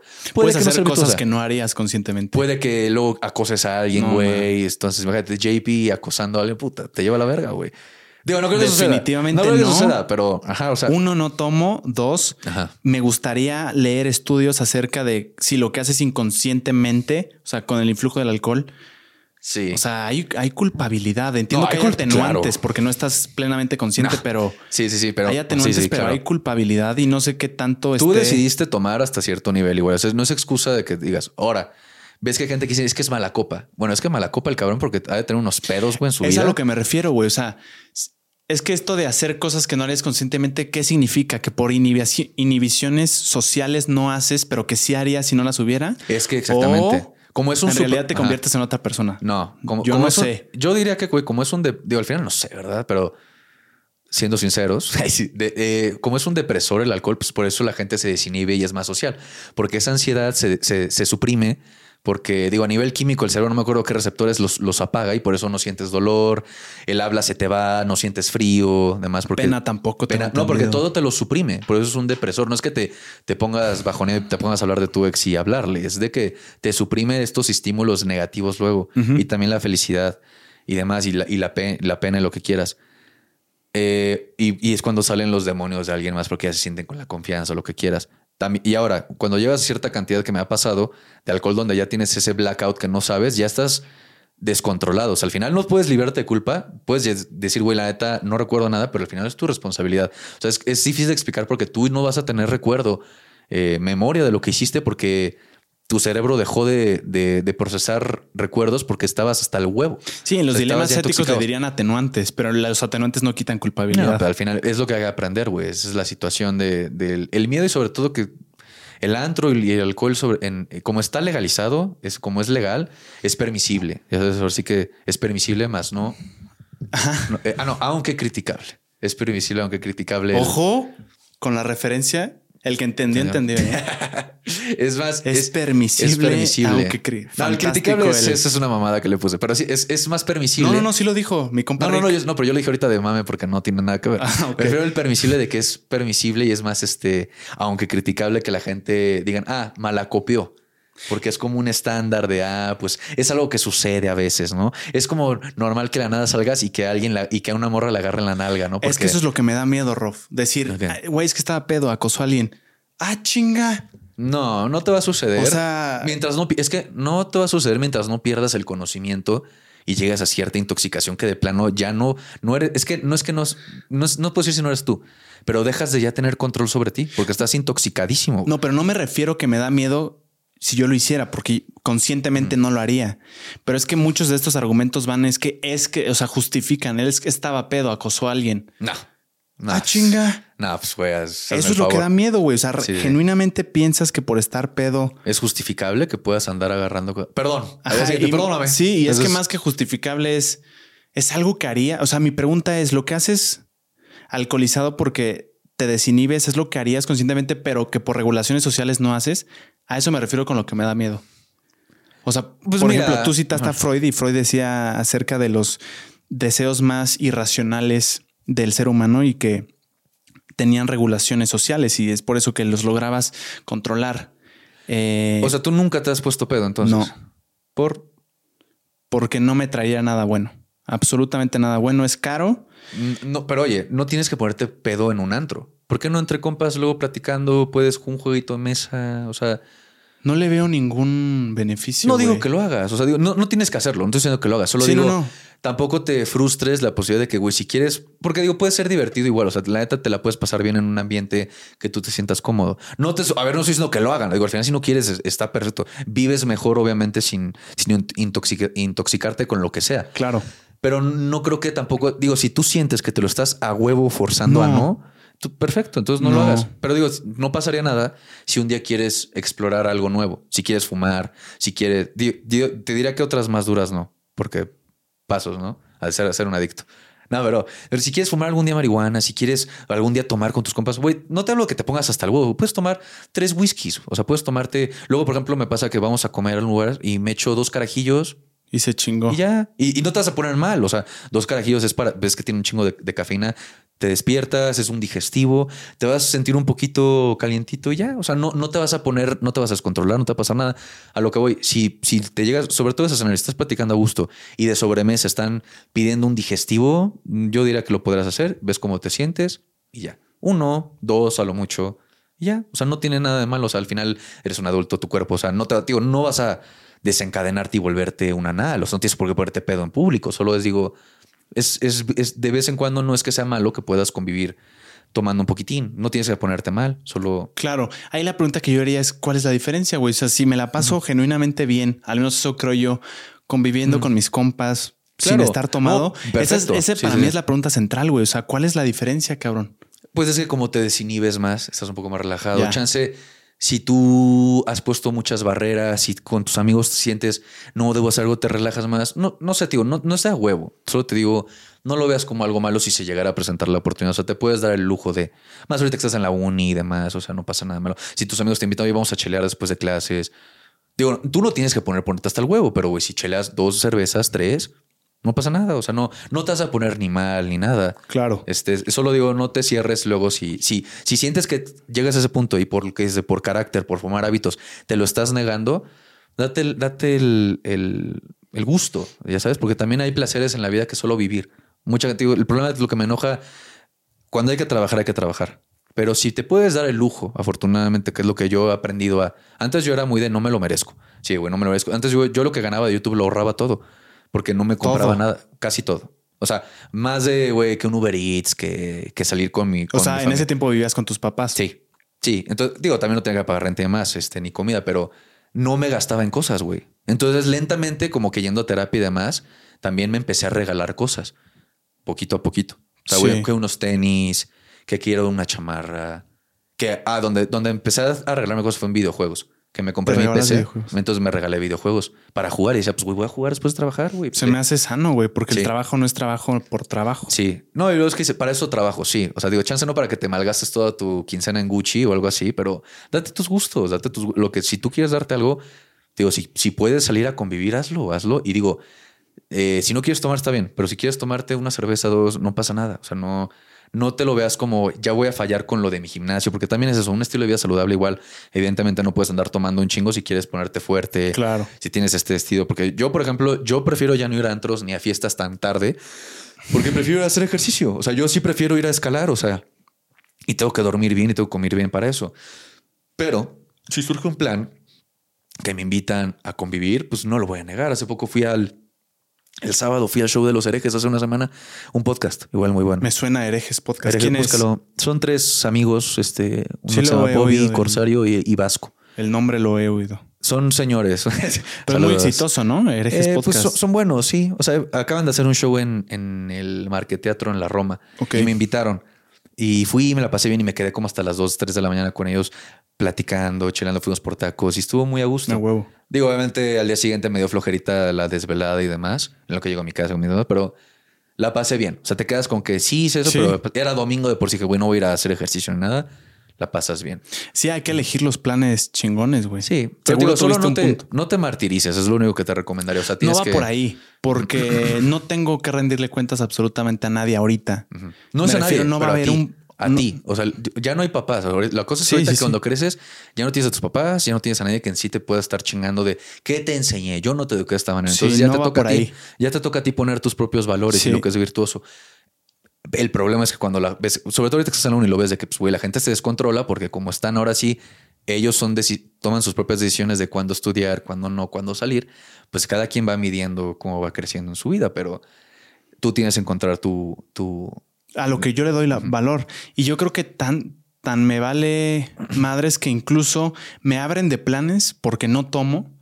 Y, o sea, no te voy a decir que se siente chingón que te abran, ¿verdad? Pero no le doy la, suficientemente, la suficiente importancia, sobre todo por el, por el tema de, de levantarme a hacer ejercicio. Sí me siento diferente y me gusta mucho. güey. Ahorita porque estás muy duro, o sea, con tu hábito, yo creo que sí no. Pero Sí. ya que agarres el, lo que ya que agarres el hábito, Eso. date el lujo, güey. Sea, Sí, sí, sí. Porque tam- exactamente no, no ser nada agradable que no te inviten a un lugar porque, ah, es que no toma JP. Y asumo que el que no toma no es tanto que tú no estés pedo igual que ellos. Yo creo que es más que no vas a poner al, al Pero sí antro pongo, güey. Entonces es lo que no. Ah, entonces Mi regla es sin sí. O sea, las veces que yo iba con mis compas de un tiempo para acá, Sí, porque sí. me dijo un amigo de que, güey, Sí. a veces yo no tomo, pero su argumento fue el siguiente. Estás en una, o sea, la mesa se la dieron porque iban a poner cierto dinero, sí. entiendo, por una botella, no sé cuál sea el Es mini- que es lo que te digo de lo, lo, lo que yo critiqué en ese momento del turbio mundo del antro es que Es bien ver, turbio, cabrón. A ver, o sea, hay historias horribles, güey. O sea, sobre todo de Bar 27, hay, hay historias muy feas. No sé del antro en sí, pero sabes lo que me da un chingo de miedo, sobre todo porque tengo hermana, que el, verdadero producto de un antro es la mujer. Sí, sí, sí. Y es que sí, sí lo es, güey. O sea, habrá Tú- antros diferentes, es, cla- pero es clasista, es cosificador el antro, entonces pues, estarías muy tonto si dijeras que no. La neta, o sea, ya sí, con todo respeto, es al final la mujer es lo que vende el antro. Es lo que dice, güey, tiene que haber un mínimo 60, Sí. 70% de mujeres en el lugar, porque si no la gente no va a ir. Ahí sí, ¿para qué voy cuando haya puro tornillo? No, y Entonces, también hay, hay prácticas en ciertos antros, tengo entendido, de que las mujeres pagan, o sea, como que tienen más fácil acceso a alcohol. Sí. O sea, de que, no sé, barra solo para mujeres, no sé qué, súper barato. Entonces, ¿eso qué quiere decir, güey? Que es más accesible para ellas el alcohol, entonces The se pueden tomar más ajá, alcoholizadas. sí, sí, ¿Y qué conlleva eso? Está muy, al menos en la sociedad. aparte, güey, piensa, trago de la barra es peligroso. Es, es- es- Puede estar adulterado, Puede estar ¿no? adulterado. Y más, este, pues... es que ya se me olvidó que te iba a decir de, de- Ah, y luego hay, por ejemplo, en otros antros, creo que en ese no, el que hablamos no hay, pero he ido a unos donde, güey, le, pa- le pagan a mujeres para ir, güey. Mujeres guapas, atractivas. Sí, lo Solo he para oído. estar ahí, güey. Lo he oído. Las denominadas yo les digo de imagen. Para estar ahí, para que se haga su imagen. Como, ok, como si fueran decanes. Sí. Hay cosas muy. Digo, no te digo que no iría otra vez. O sea, sí me la paso bien cuando voy con gente confianza, pero te digo, lo que hablan en ese momento es generalmente van 10 cabrones para que cada quien ponga mil varos, mil quinientos más propa. Entonces siempre hay pedo en la siempre hay pedo, güey, que no dejaron entrar a, a JP y a, y a Manuel. No, pues ahora cómo le hacemos. Quiero pedir menos, no, pero tú acuérdate que el mínimo de esta mesa es 10k.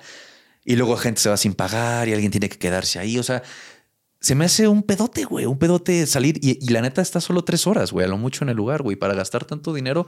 Ya solo voy, te digo ahorita, cuando hay, sé que voy a entrar de a huevo, o sea, que ya hay un contacto viable y que voy con gente de confianza y ya. Que no salgan como más, porque ya aprendí después de mucho tiempo que no es, no es lo agradable. Digo, no me cierro a ir, solo digo que, ni digo, y seguiré yendo cuando se presenta la oportunidad. Solo digo, no hay que tampoco ponerlo como que es la mejor experiencia. Está bien, está divertido. Sí, está divertido. Tengo los cuidado con los riesgos nada más de ir a esos lugares y ya. Eso es todo. Sí. Estás a que, güey, imagínate que a alguien le caigas mal y que tenga buena palanca en ese lugar y te madrien los cadeneros por X. Oye. Ha pasado muchas veces. Oye. Y el nuevo peligro de la mafia de la droga dentro del antro, güey. Sí. Es una cosa real. a mí no me ha tocado, pero me dicen que aquí en la Ciudad de México es de lo más normal que vayas al baño y te ofrezcan mm, sustancia. Depende. En estos antros universitarios, no, porque son más, pero depende, depende ja, del. No creo que se salven. Hace mucho no voy también a uno. Te digo, entonces yo voy a ir después de mis 60 días de hacerlo diario, 5M. Porque también yo estoy en el punto que tú dijiste, güey, la etapa de merecer algo y festejarlo en grande. O sea, no, no cada viernes ir al antro predeterminado, no, güey. Tener algo que festejar. Creo que también hay algo valioso en sí de como dicen, güey. Una buena ocasión. Déjate, no, algo chance en una celebración, pero si estás con gente que te cae bien y se presta el plan, hazlo. O sea, verlo así, pero no forces el ya es viernes, ya es fin de semana. Es que si no subo mi historia van a pensar que no tengo vida social y no estoy presente o no me van a ver. A mí lo que me ha servido mucho es no ver stories, güey. Es una recomendación que hago abiertamente. Sí, sí, sí. Porque sí es una chulada, güey. Yo, yo me acuerdo que veía las stories y sí decía, chinga, no me invitaron estos hijos de puta, güey. Es lo que te decía. Es que, güey, Pero dejas de ver y te alienas, güey. Creo que es bueno en sí. O sea, creo que la desconexión total no es tan buena. De pronto veo una que otra, güey, de gente que me interesa. Pero sí el estar pegado viendo qué hace la otra persona es... Es peligroso. Y no sé si la mente lo entienda, güey. No.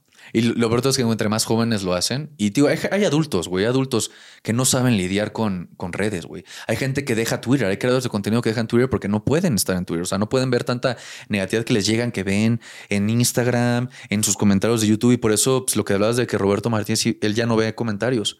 En su momento, no sé ahorita. Ahorita ya no sé, pero tío, no voy a decir nombres, pero este igual eh, me ha tocado casos de que hay gente que se jacta de yo no veo nada y demás. Sí, sí. Y luego se meten, güey, y se pelean con alguien.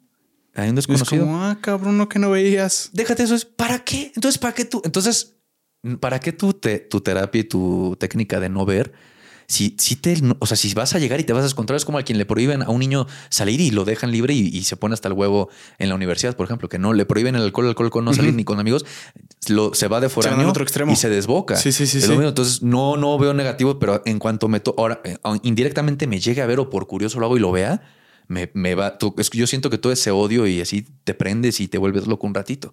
No, y es que esto me lo dijo mi, mi psicoanalista: que cuando tú reprimes un sentimiento, lo puedes mantener ahí guardado, pero necesariamente va a salir y no de la, no de la forma en la que pudo haber salido. Porque si tú sientes, por ejemplo, enojo, güey. O sea, imagínate, yo te dije, la verdad es que el personaje que yo vi que criticaba mis videos me cae muy mal, güey.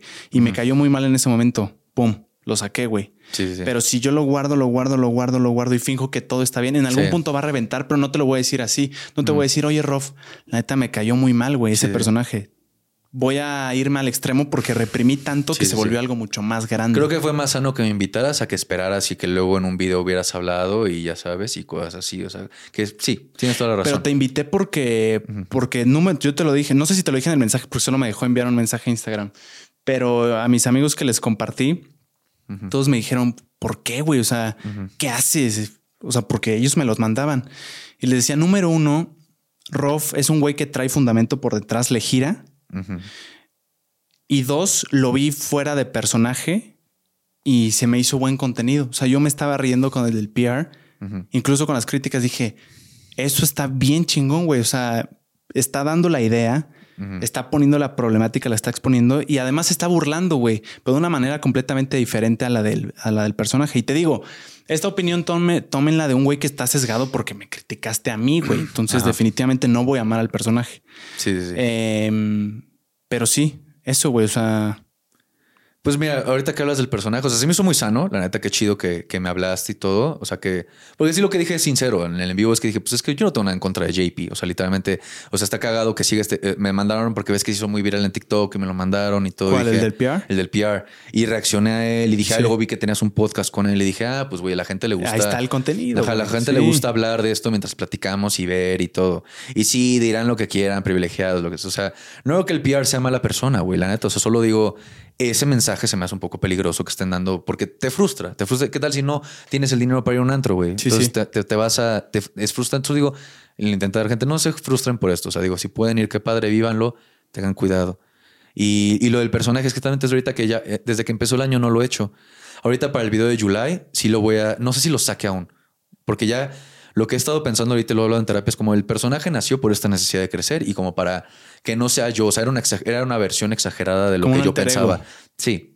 Y ahorita ya no lo veo necesario. ahorita ya lo veo como, pues ahorita ya estoy muy cómodo en yo hablándole a la cámara, diciéndole lo que yo tengo que decir y no me pasa y no me afecta nada si me alguien me critica porque porque estoy muy, o sea, no me molestaría ya yo estar hablando siempre así como platico contigo a la cámara y veo que la gente lo ha recibido bien. Hay gente que extraña el personaje en estos videos que he sacado, pero digo, pues güey, este, pues qué te digo, hay que cambiar, o sea, hay que cambiar, o sea, al final no, no te puedes quedar, es que yo nací de aquí, yo salí de esto, o sea, ni modo que no cambie, es lo que la gente dice, no.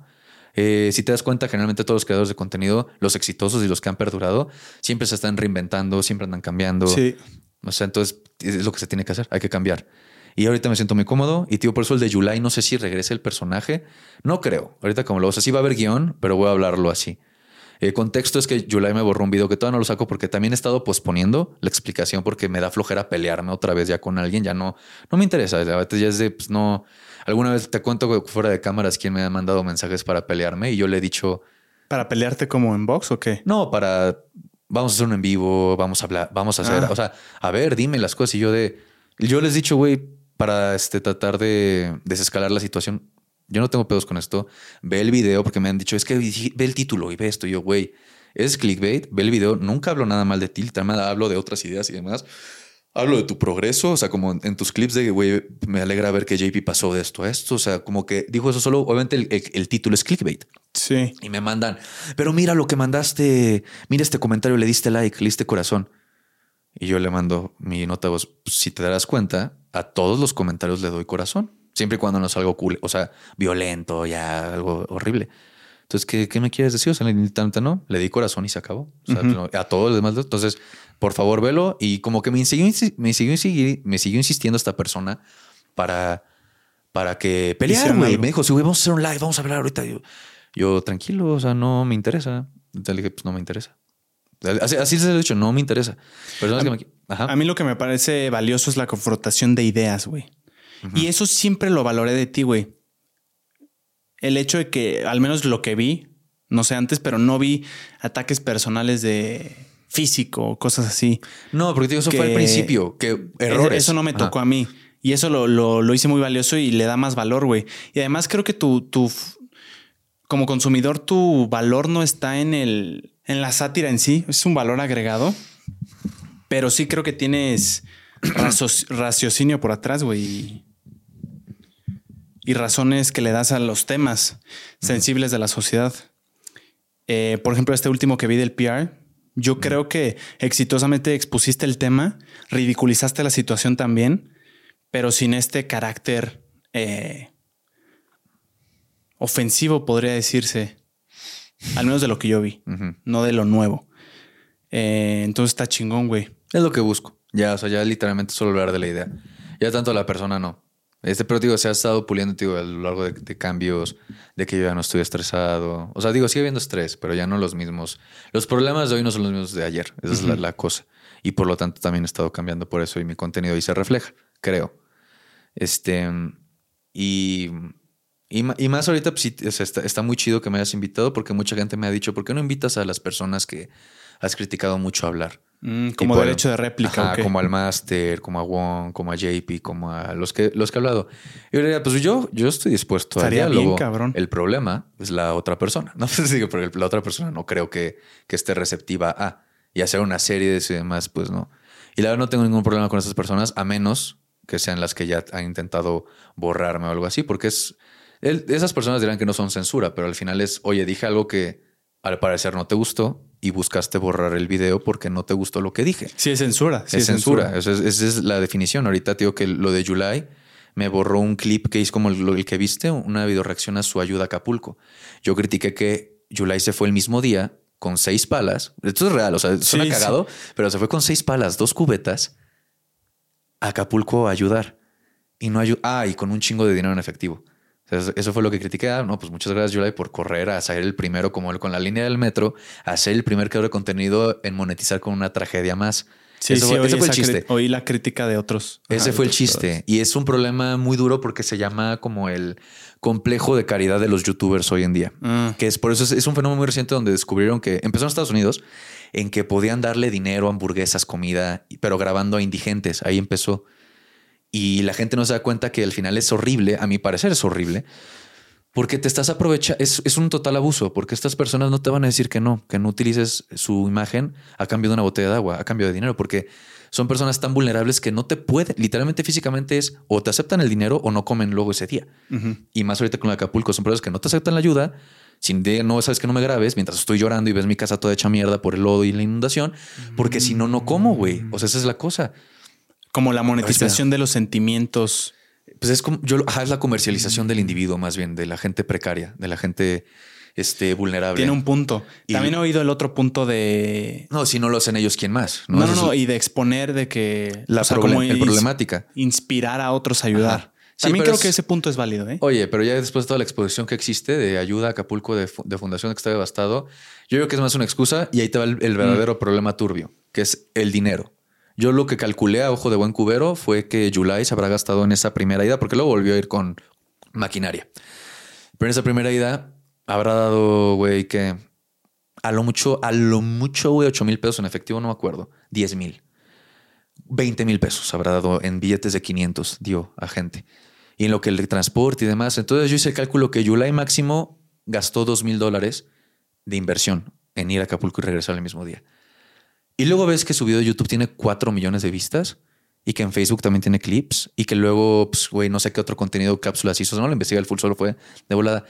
Y yo, yo llegué a monetizar en Facebook y monetizo en YouTube. Entonces dije, güey, este güey se metió jodido por lo de Acapulco, unos 7 mil dólares, 8 mil dólares. Les dije, jodido, güey, o sea, yéndome bajita a mil dólares por cada mil, a un dólar por cada mil vistas. Entonces yo lo veo como, ah, sí ayuda, pero yo lo veo como una inversión. O sea, yo pues, güey, metes dos mil, recibes 8 a diferencia en una Es un tema interesante, güey. Sí, es, es, que digo, esto es, un tema ético interesante. Como todo, y esto lo hace Hot Spanish y lo hace Yula y lo hace luego Dominguero. O sea, pura la neta, personas que para mí su contenido es muy deplorable y se, y se basa a, a, las expensas de la gente pobre de México. Y por eso los veneran, porque si voy a la plaza a ver qué hace Hot Spanish ese día actuado, chance me llevo 500 pesos. Entonces, pero ahora imagínate lo, lo, lo, necesitado que está la gente que necesita esos 500 pesos. Entonces, y peor aún cuando es alguien que está llorando por su casa devastada, no te va a decir. Cuando dijiste eso fue cuando más me. Sí, eh, para mí fue muy indignante, güey. Mm. Y dijeras, bueno, no, dijeras, bueno, eh, yo tengo, cada quien tiene su derecho a criticar, a su opinión. Entonces, ¿por qué solo a mí me borraste un video? ¿Por qué me borraste el video utilizando la herramienta de copyright? Cuando es uso justo, porque si ves el video, nunca dejo que hable más de cinco segundos y luego yo doy mi feedback, doy mi retroalimentación de varios minutos y, y mi editor Sam altera y mete memes y demás. Entonces creo que catalogar, y siempre he dicho que su Hasta video. el pitch ha subido y bajado. Se baja. Entonces digo, ¿cómo eso no es? Pues por eso se hace el, por eso está el uso justo, porque si no existiera, ¿cómo vas a criticar a los demás? Y me borró el video. Y desde que lo dije, que flojera, resumidas cuentas, o sea, luego vean el video, todavía no lo saco, porque digo, me da flojera aventarme ese pleito con él, porque me va a llegar toda su audiencia a decir, ¿y tú qué hiciste? El mínimo ayuda, que no sé. Yo digo, pues mínimo, yo no ando grabando a pobres y aprovechándome de ellos y ganando dinero de él. Porque también puse al principio, todo, todo el dinero recaudado se va a donar a los damnificados de Acapulco. Y dije, mira, al final esto solo es creer en July, es creer en él. Porque ¿cuándo va a dar el dinero? ¿A la semana de monetización? ¿Al mes? ¿Hasta el siguiente mes que el AdSense te paga el recorte del mes? Y luego, ¿cómo lo va a demostrar? ¿Cómo, ya pasaron dos o tres meses de eso y no ha dicho nada de, que ya donó el dinero. Y yo digo, puede ser que lo donó sin decirle a nadie, pero oye, si ya fuiste dos veces a Acapulco y te grabaste haciendo tus actas caritativos y cómo te veneran y cómo te aplauden, yo creo que de pérdida ya hubieses mostrado que ya donaste el dinero que ibas a donar con ese primer video.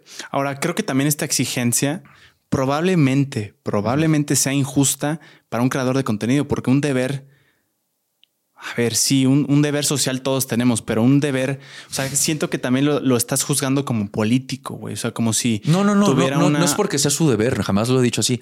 Solo digo que siendo creador de contenido, yo sé el negocio que es.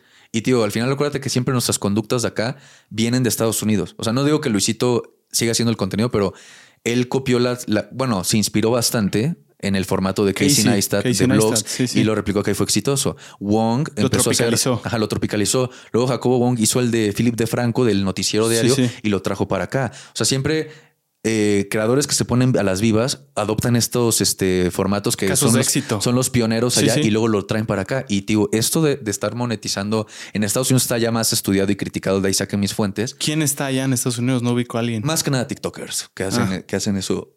Porque ya ves que sí dan dinero en TikTok. Sí. Hay videos increíbles, la neta, de llevando Sí, a que, que personas. lleva a alguien. Y a eso está Six muy noble. Flags y ahí ubicas a, Disney, Penguin, perdón. a Penguin 01, a- a 2.0. Charlie. Ajá.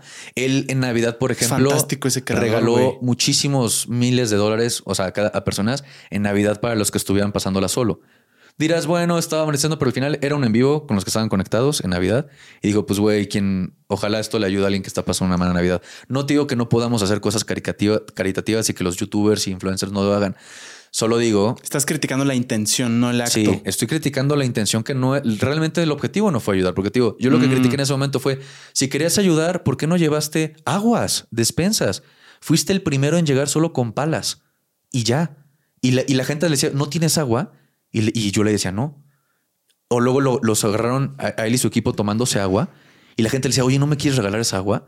Y obviamente ya decían, pues sí, te la doy porque no trae agua. Joder, es un tema interesante el que. Te digo, que- o sea, independientemente de como lo que quieran ver de mí, o sea, va a ser criticable mi opinión respecto a lo que dije de Yulai.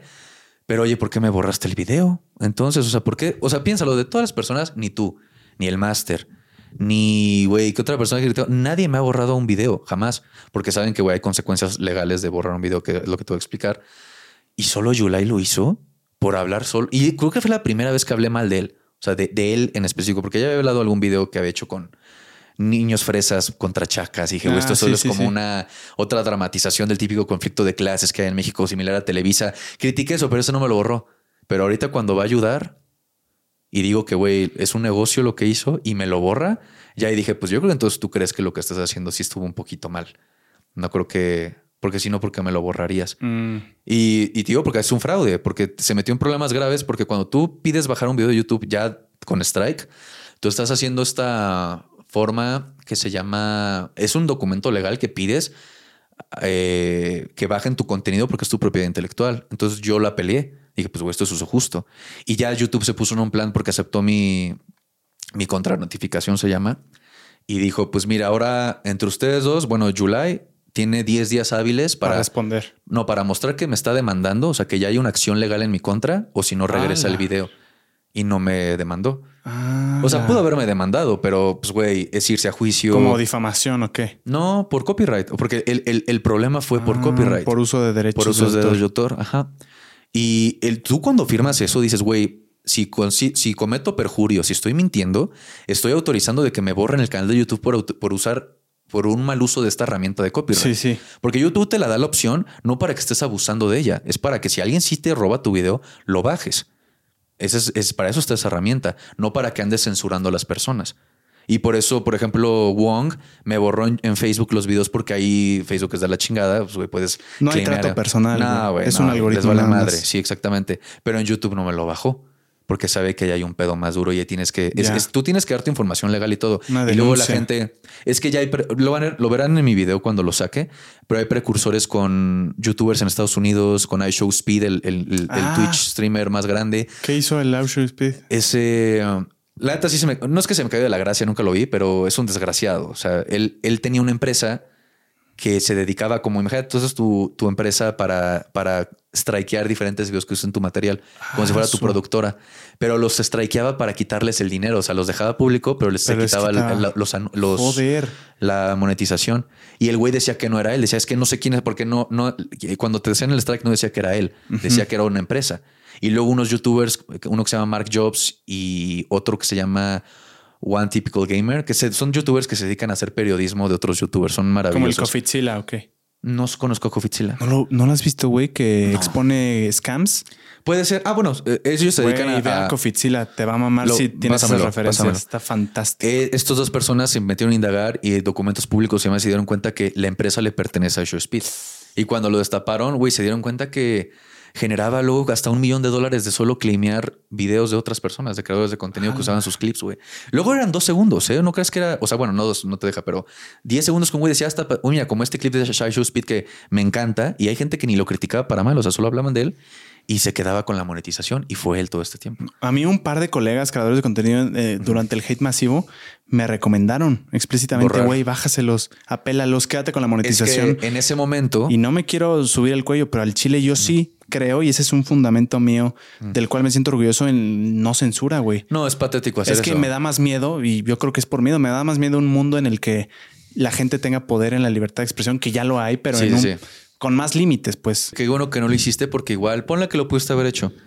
Pero, ¿qué pudiese pasado si la persona que le hubieras borrado un video te hace otro video exponiendo de que, oigan, esta persona está censurando los comentarios que no les gusta? Sí. Y ponle que, aunque es que aparte en ese momento los que te lo recomendaron, todavía en ese momento el, el pedo de copyright era de creador a creador. Creo que esto lo que sucedió ahorita con July es muy reciente, de lo de ya la acción legal, a raíz de, tos- de este abuso que ha habido por parte, digo, como Estados Unidos fue pionero y de ahí sale, de que habían personas que abusaban del sistema de copyright para bajar opiniones y demás.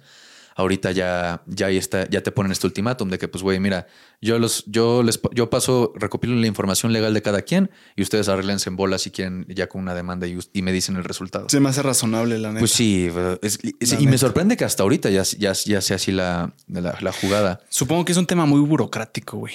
Pues o sea, sí. tienen que pasar por muchos procesos. Pero aún así, imagínate, es que yo cuando lo hablé con amigos me dije, pues de- un amigo me decía, déjalo pasar y ya toma la bala. Y yo, es que, es que no puede ser. Le dije, es que, güey, no es tanto por mí, es más de, no puedo... Un ideal, Por ¿o mi ideal no puedo dejar que alguien que critique me borre un video. Y cuando yo no hice nada malo, porque no es que ahorita que estuve insultando y demás, solo decía, oye, es que esto se me hace terrible que estén, que estén lucrando con la desgracia ajena.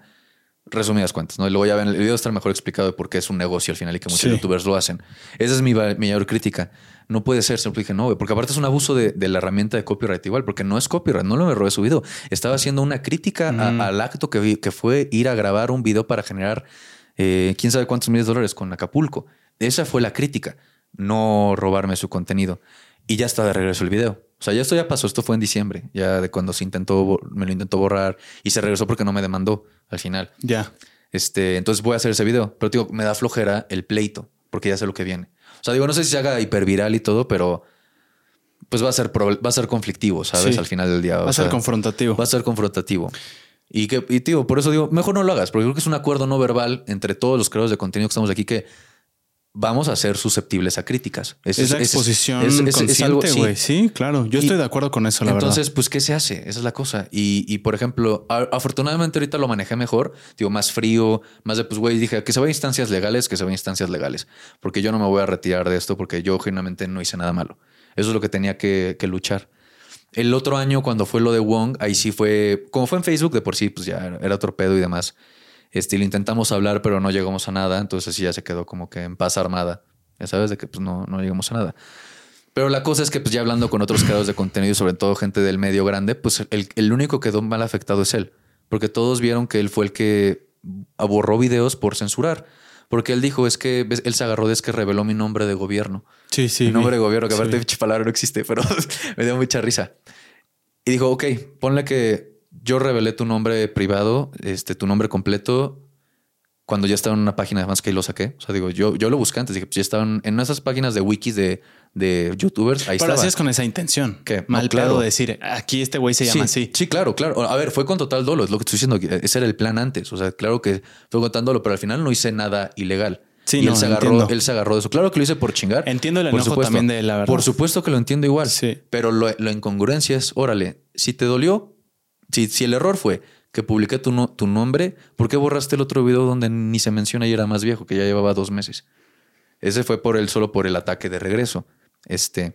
Ya. Eh, y lo que más le enojó fue porque saqué una foto de su anario. O sea, lo censuré, pero fue lo que le enojó. O sea, yo sé que lo que enojó fue porque puso una foto del Anor y del Tec. Y él valora mucho su privacidad. Sí, pero pues, es una excusa al final. O sea, porque en, palabra, en persona dijo otras cosas y luego ya en público es que no, pues yo tuve que. Y, y lo, que me, lo que me enoja son las mentiras. Ya. Que en su video dijo algo así como no. Y pues, güey, yo reclamé en, en, en redes de que él, él este, casi casi expuso mi información privada, mis datos personales sensibles y me dio la razón. Y de tú sabes que eso no pasó. Tú sabes que abusaste perfectamente de, de la herramienta de Facebook y ya para borrar videos que, que no eran. Este. Y, y sobre todo lo del hombre de gobierno y todo ese pancho que hizo y demás. Y es triste porque, te digo, mucha gente sabe que él fue el que, con los que he hablado, digo, saben de que pues, el FI quedó muy mal parado. Y hasta el punto que ahorita vi que me lo man- es que me mandan cosas ya ni lo pelo luego, pero este sí lo vi porque me mandaron que fue con al podcast de UFR y UFR le dijo, tú no te llamas Jacobo Wong, ¿verdad? Y Wong se enojó. Sí, se enojó como de, Sí, lo vi. ¿A dónde, clip. ¿A dónde Lo quieres llegar clip, con esto? Sí. Y él, no, no, no, no, no. No sabías que como yo me llamo Wefere y tú te llamas Wong, o sea, yo sé que no te. Desvió el tema, bajó el balón. Sí, Sabía lo que hacía el cabrón. ¿Tú crees que no sabía? Sí. Por favor. Pues no sé por Pues qué yo siento vez. la necesidad de decir algo sobre Jacobo. Digo, no, no, no, No, somos si tú, amigos. Si tú eres tan chidos, qué bueno. Solo digo. Sí, el, el cabrón eh, me trató muy bien la vez que fuimos sí. a grabar.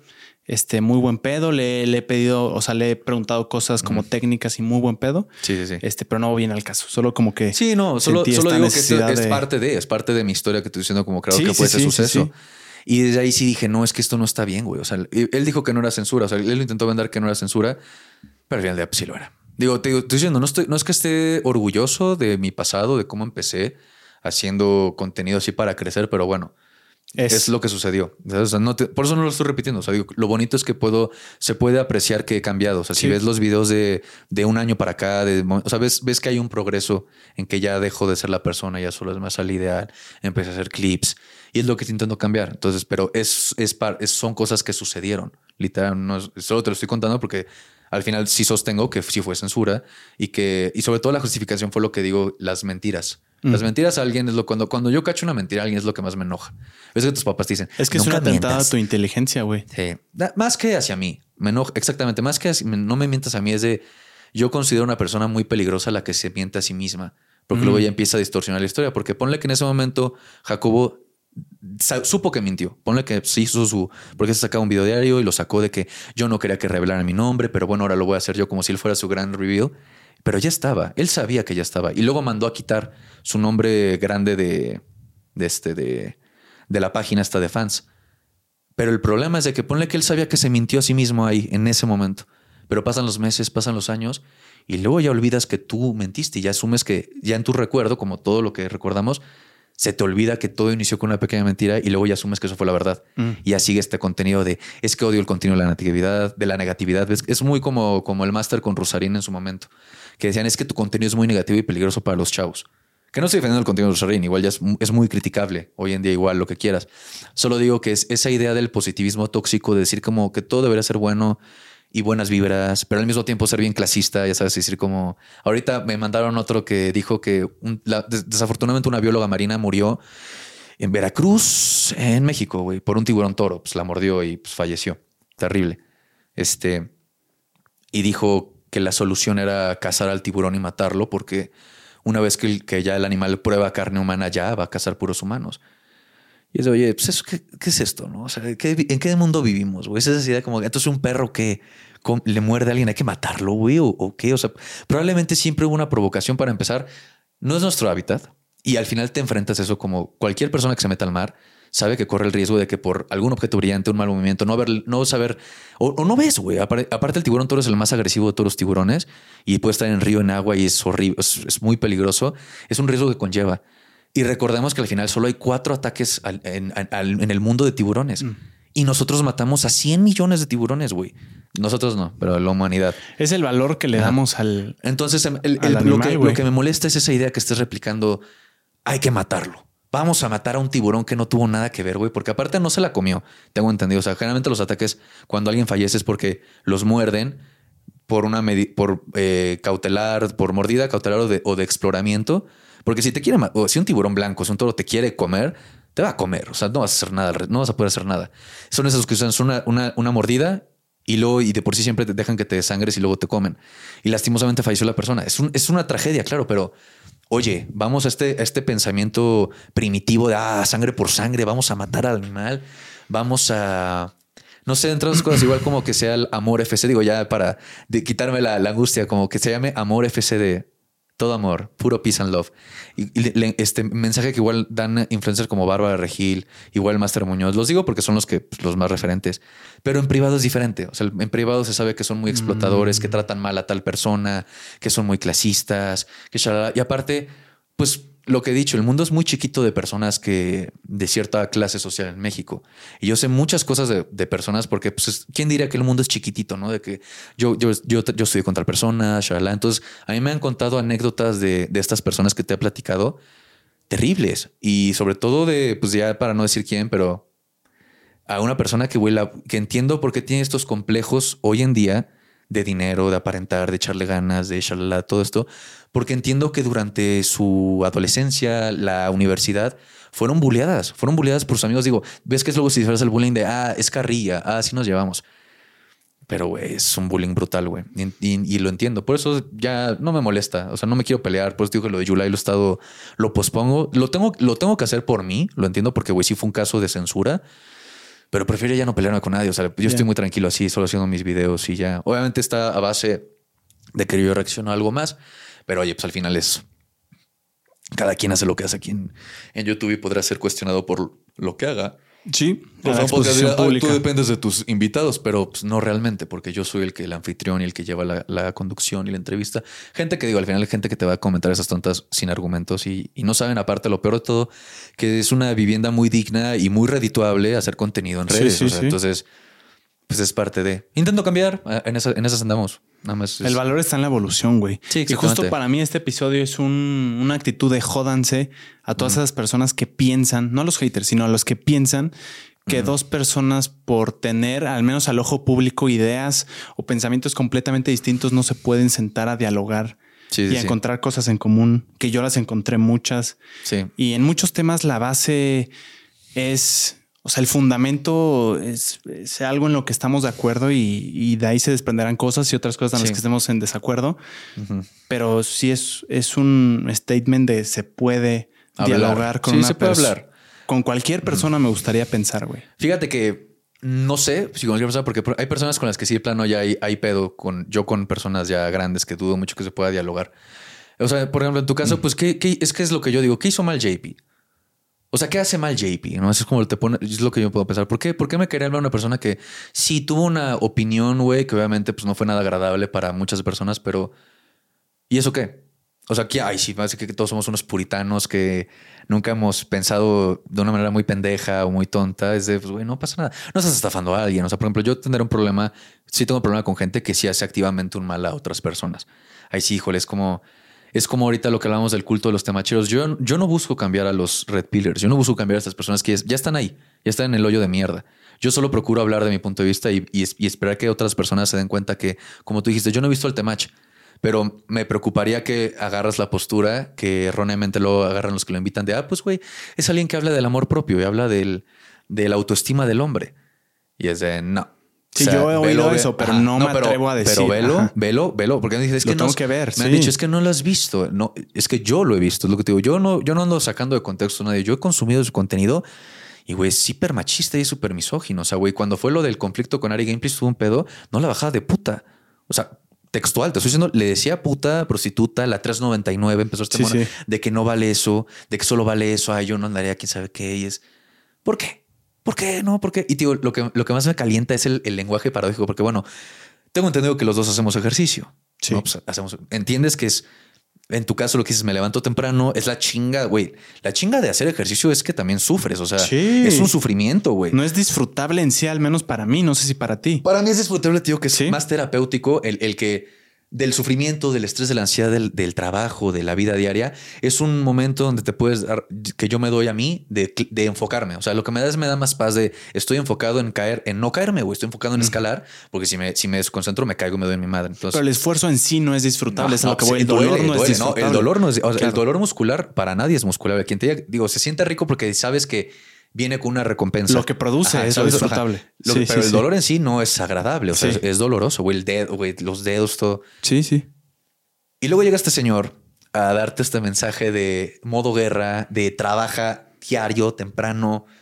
Primero te dice que para que la mujer que te rechazó se arrepienta, luego te diga que sí, y luego que para tus compas, y luego que para otros hombres, y que no tengas vicios, y que no seas simp y todo. Y luego tiene una comunidad de pobres hombres, sí, enmasculados y terribles, que lo simpean, que lo ven diario en Facebook, en en vivos, o sea, como una streamer de las que en teoría se va a alejar, que le están dando dinero, que le pagan cursos de 5 mil pesos para enseñarte a ser hombre, güey, más cabrón, que te dice que hagas ejercicio un chingo y él no hace ni madres. Y no digo que lo sepa, no.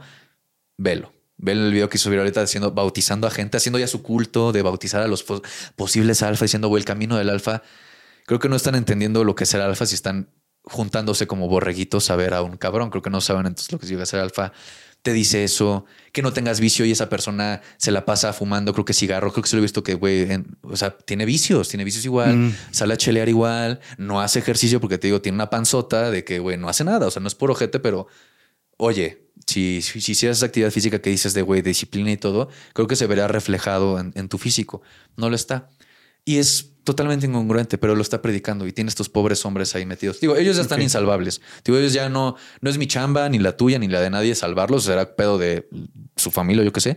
Solo digo que lo que yo propongo y pongo en la mesa es los peligros de caer en este pensamiento radical de derecha y tanto de izquierda, que digo que saqué también el video de la, de la, de la, un streamer que, güey, humilla horrible a un, a un moderador, güey. Velo, esa está, me deprimió porque, güey, vi. ¿De dónde es la streamer? De Estados Unidos. Ok.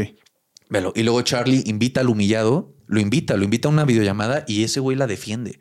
Y ves que Charlie se frustra de güey, es que tú no eres ni feo, no eres un bicho raro, no eres, no eres este pervertido, no eres feo, no eres lo que te dicen estas personas, ¿por qué te dejas maltratar así?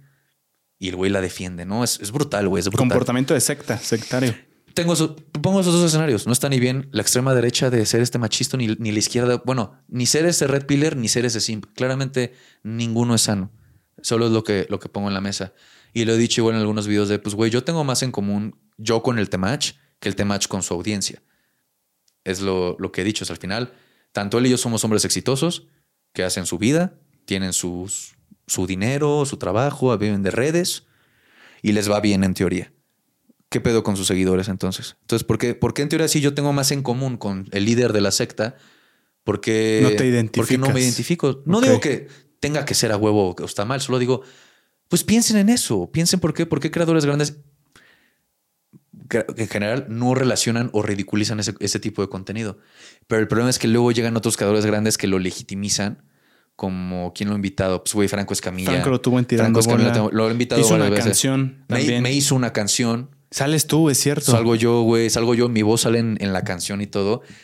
Y se me hace muy tonto, ¿no? O sea, ahí sí, perdóname, pero es como, imagínate que... O sea, imagínate que tú le hagas una canción a un hater. ¿Qué pedo contigo, no? O sea, ¿qué pedo con...? Así lo veo yo como, güey, porque... Yo solo pienso, güey, este pobre güey andaba dándole vueltas en la cabeza lo que yo decía de él. Y más que descartaría, ¿eh? Es que sí es como un... Oye, si es alguien más grande que tú, claro que sí hazlo, ¿no? O sea, digo, sí, porque velo como negocio. Oye, un distract a alguien más. No, y te ves como rockstar, güey. sí, pero ya escuchaste la canción. No, la escuché completa. La no está tan chida. No está en Spotify, güey. No, está en YouTube. no, pero las barras son bien pobres, güey. O sea, dijeras, tengo una reacción. Dije, pues, güey, si me hubiera dado en mi madre, diría, uff, me dolió, pero dicen cosas de, güey, a mí no me afectan los haters ni los ardidos. Eh, pero me estás, pero haciendo una canción y hablas de los haters y los dibujas y todo. es, es curioso. Es lo que dije. Se me hace muy curioso que un alfa un verdadero alfa que está, que está viendo comentarios y luego ves que en Twitter se pelea a un amigo igual a un amigo que se llama Ricardo Caraz se peleó con él en Twitter y ahí andan, ahí andan peleándose. Entonces digo, como que no se me hace un comportamiento muy sigma, muy alfa que andes este atendiendo a betas en su, en su mundo de, percepción de alfas, betas, sigma, simps. Es un tema interesante, le voy a echar un buen ojo. Luego velo. A eso y a Sapiens. A Sapiens. Al libro Sapiens. Si te late, podemos ir cerrando porque tengo miedo al chile que las tarjetas se demamen. Dale, dale, este, No sin antes agradecerte, güey, que estés aquí y que eh, tenía muchos posibles, o sea, tenía muchos prejuicios posibles sobre ti, güey. Eh, pues por obvias razones, la neta. Pero te agradezco que hayas accedido a esta conversación de una forma de diálogo, güey. Porque hablamos de temas incómodos, de verdades de antecedentes y creo que esto, yo me llevo un muy buen sabor de boca y una plática realmente eh, a mi gusto productiva, güey. Entonces te lo agradezco al Chile mucho, Rof, y, y nada, güey. De Eh, nada. Sí, es, Muchas gracias. es Gracias- posible Gracias por la invitación, güey. Gracias por la invitación. una igual. conversación con alguien con quien aparentemente somos, según la imagen pública, completamente distantes, pero Pues es lo que la gente piensa. al Chile Sí, aparentemente no, güey. Es parte de lo que hablamos de la, de la idealización, de la cosificación de los creadores. Es como, ¿por qué? ¿Por qué no? Se te olvida que al final sí, obviamente he dicho cosas fuertes de muchas personas, pero al final yo no tengo pedos con ellos, a menos que sea ya un conflicto más directo como los previamente mencionados. Pero no, pues ¿cuál, sería el problema? O sea, obviamente entiendo, entiendo lo que dices de que pues obviamente hay prejuicios porque pues me insultaste, dijiste cosas de mí, me hiciste varios videos.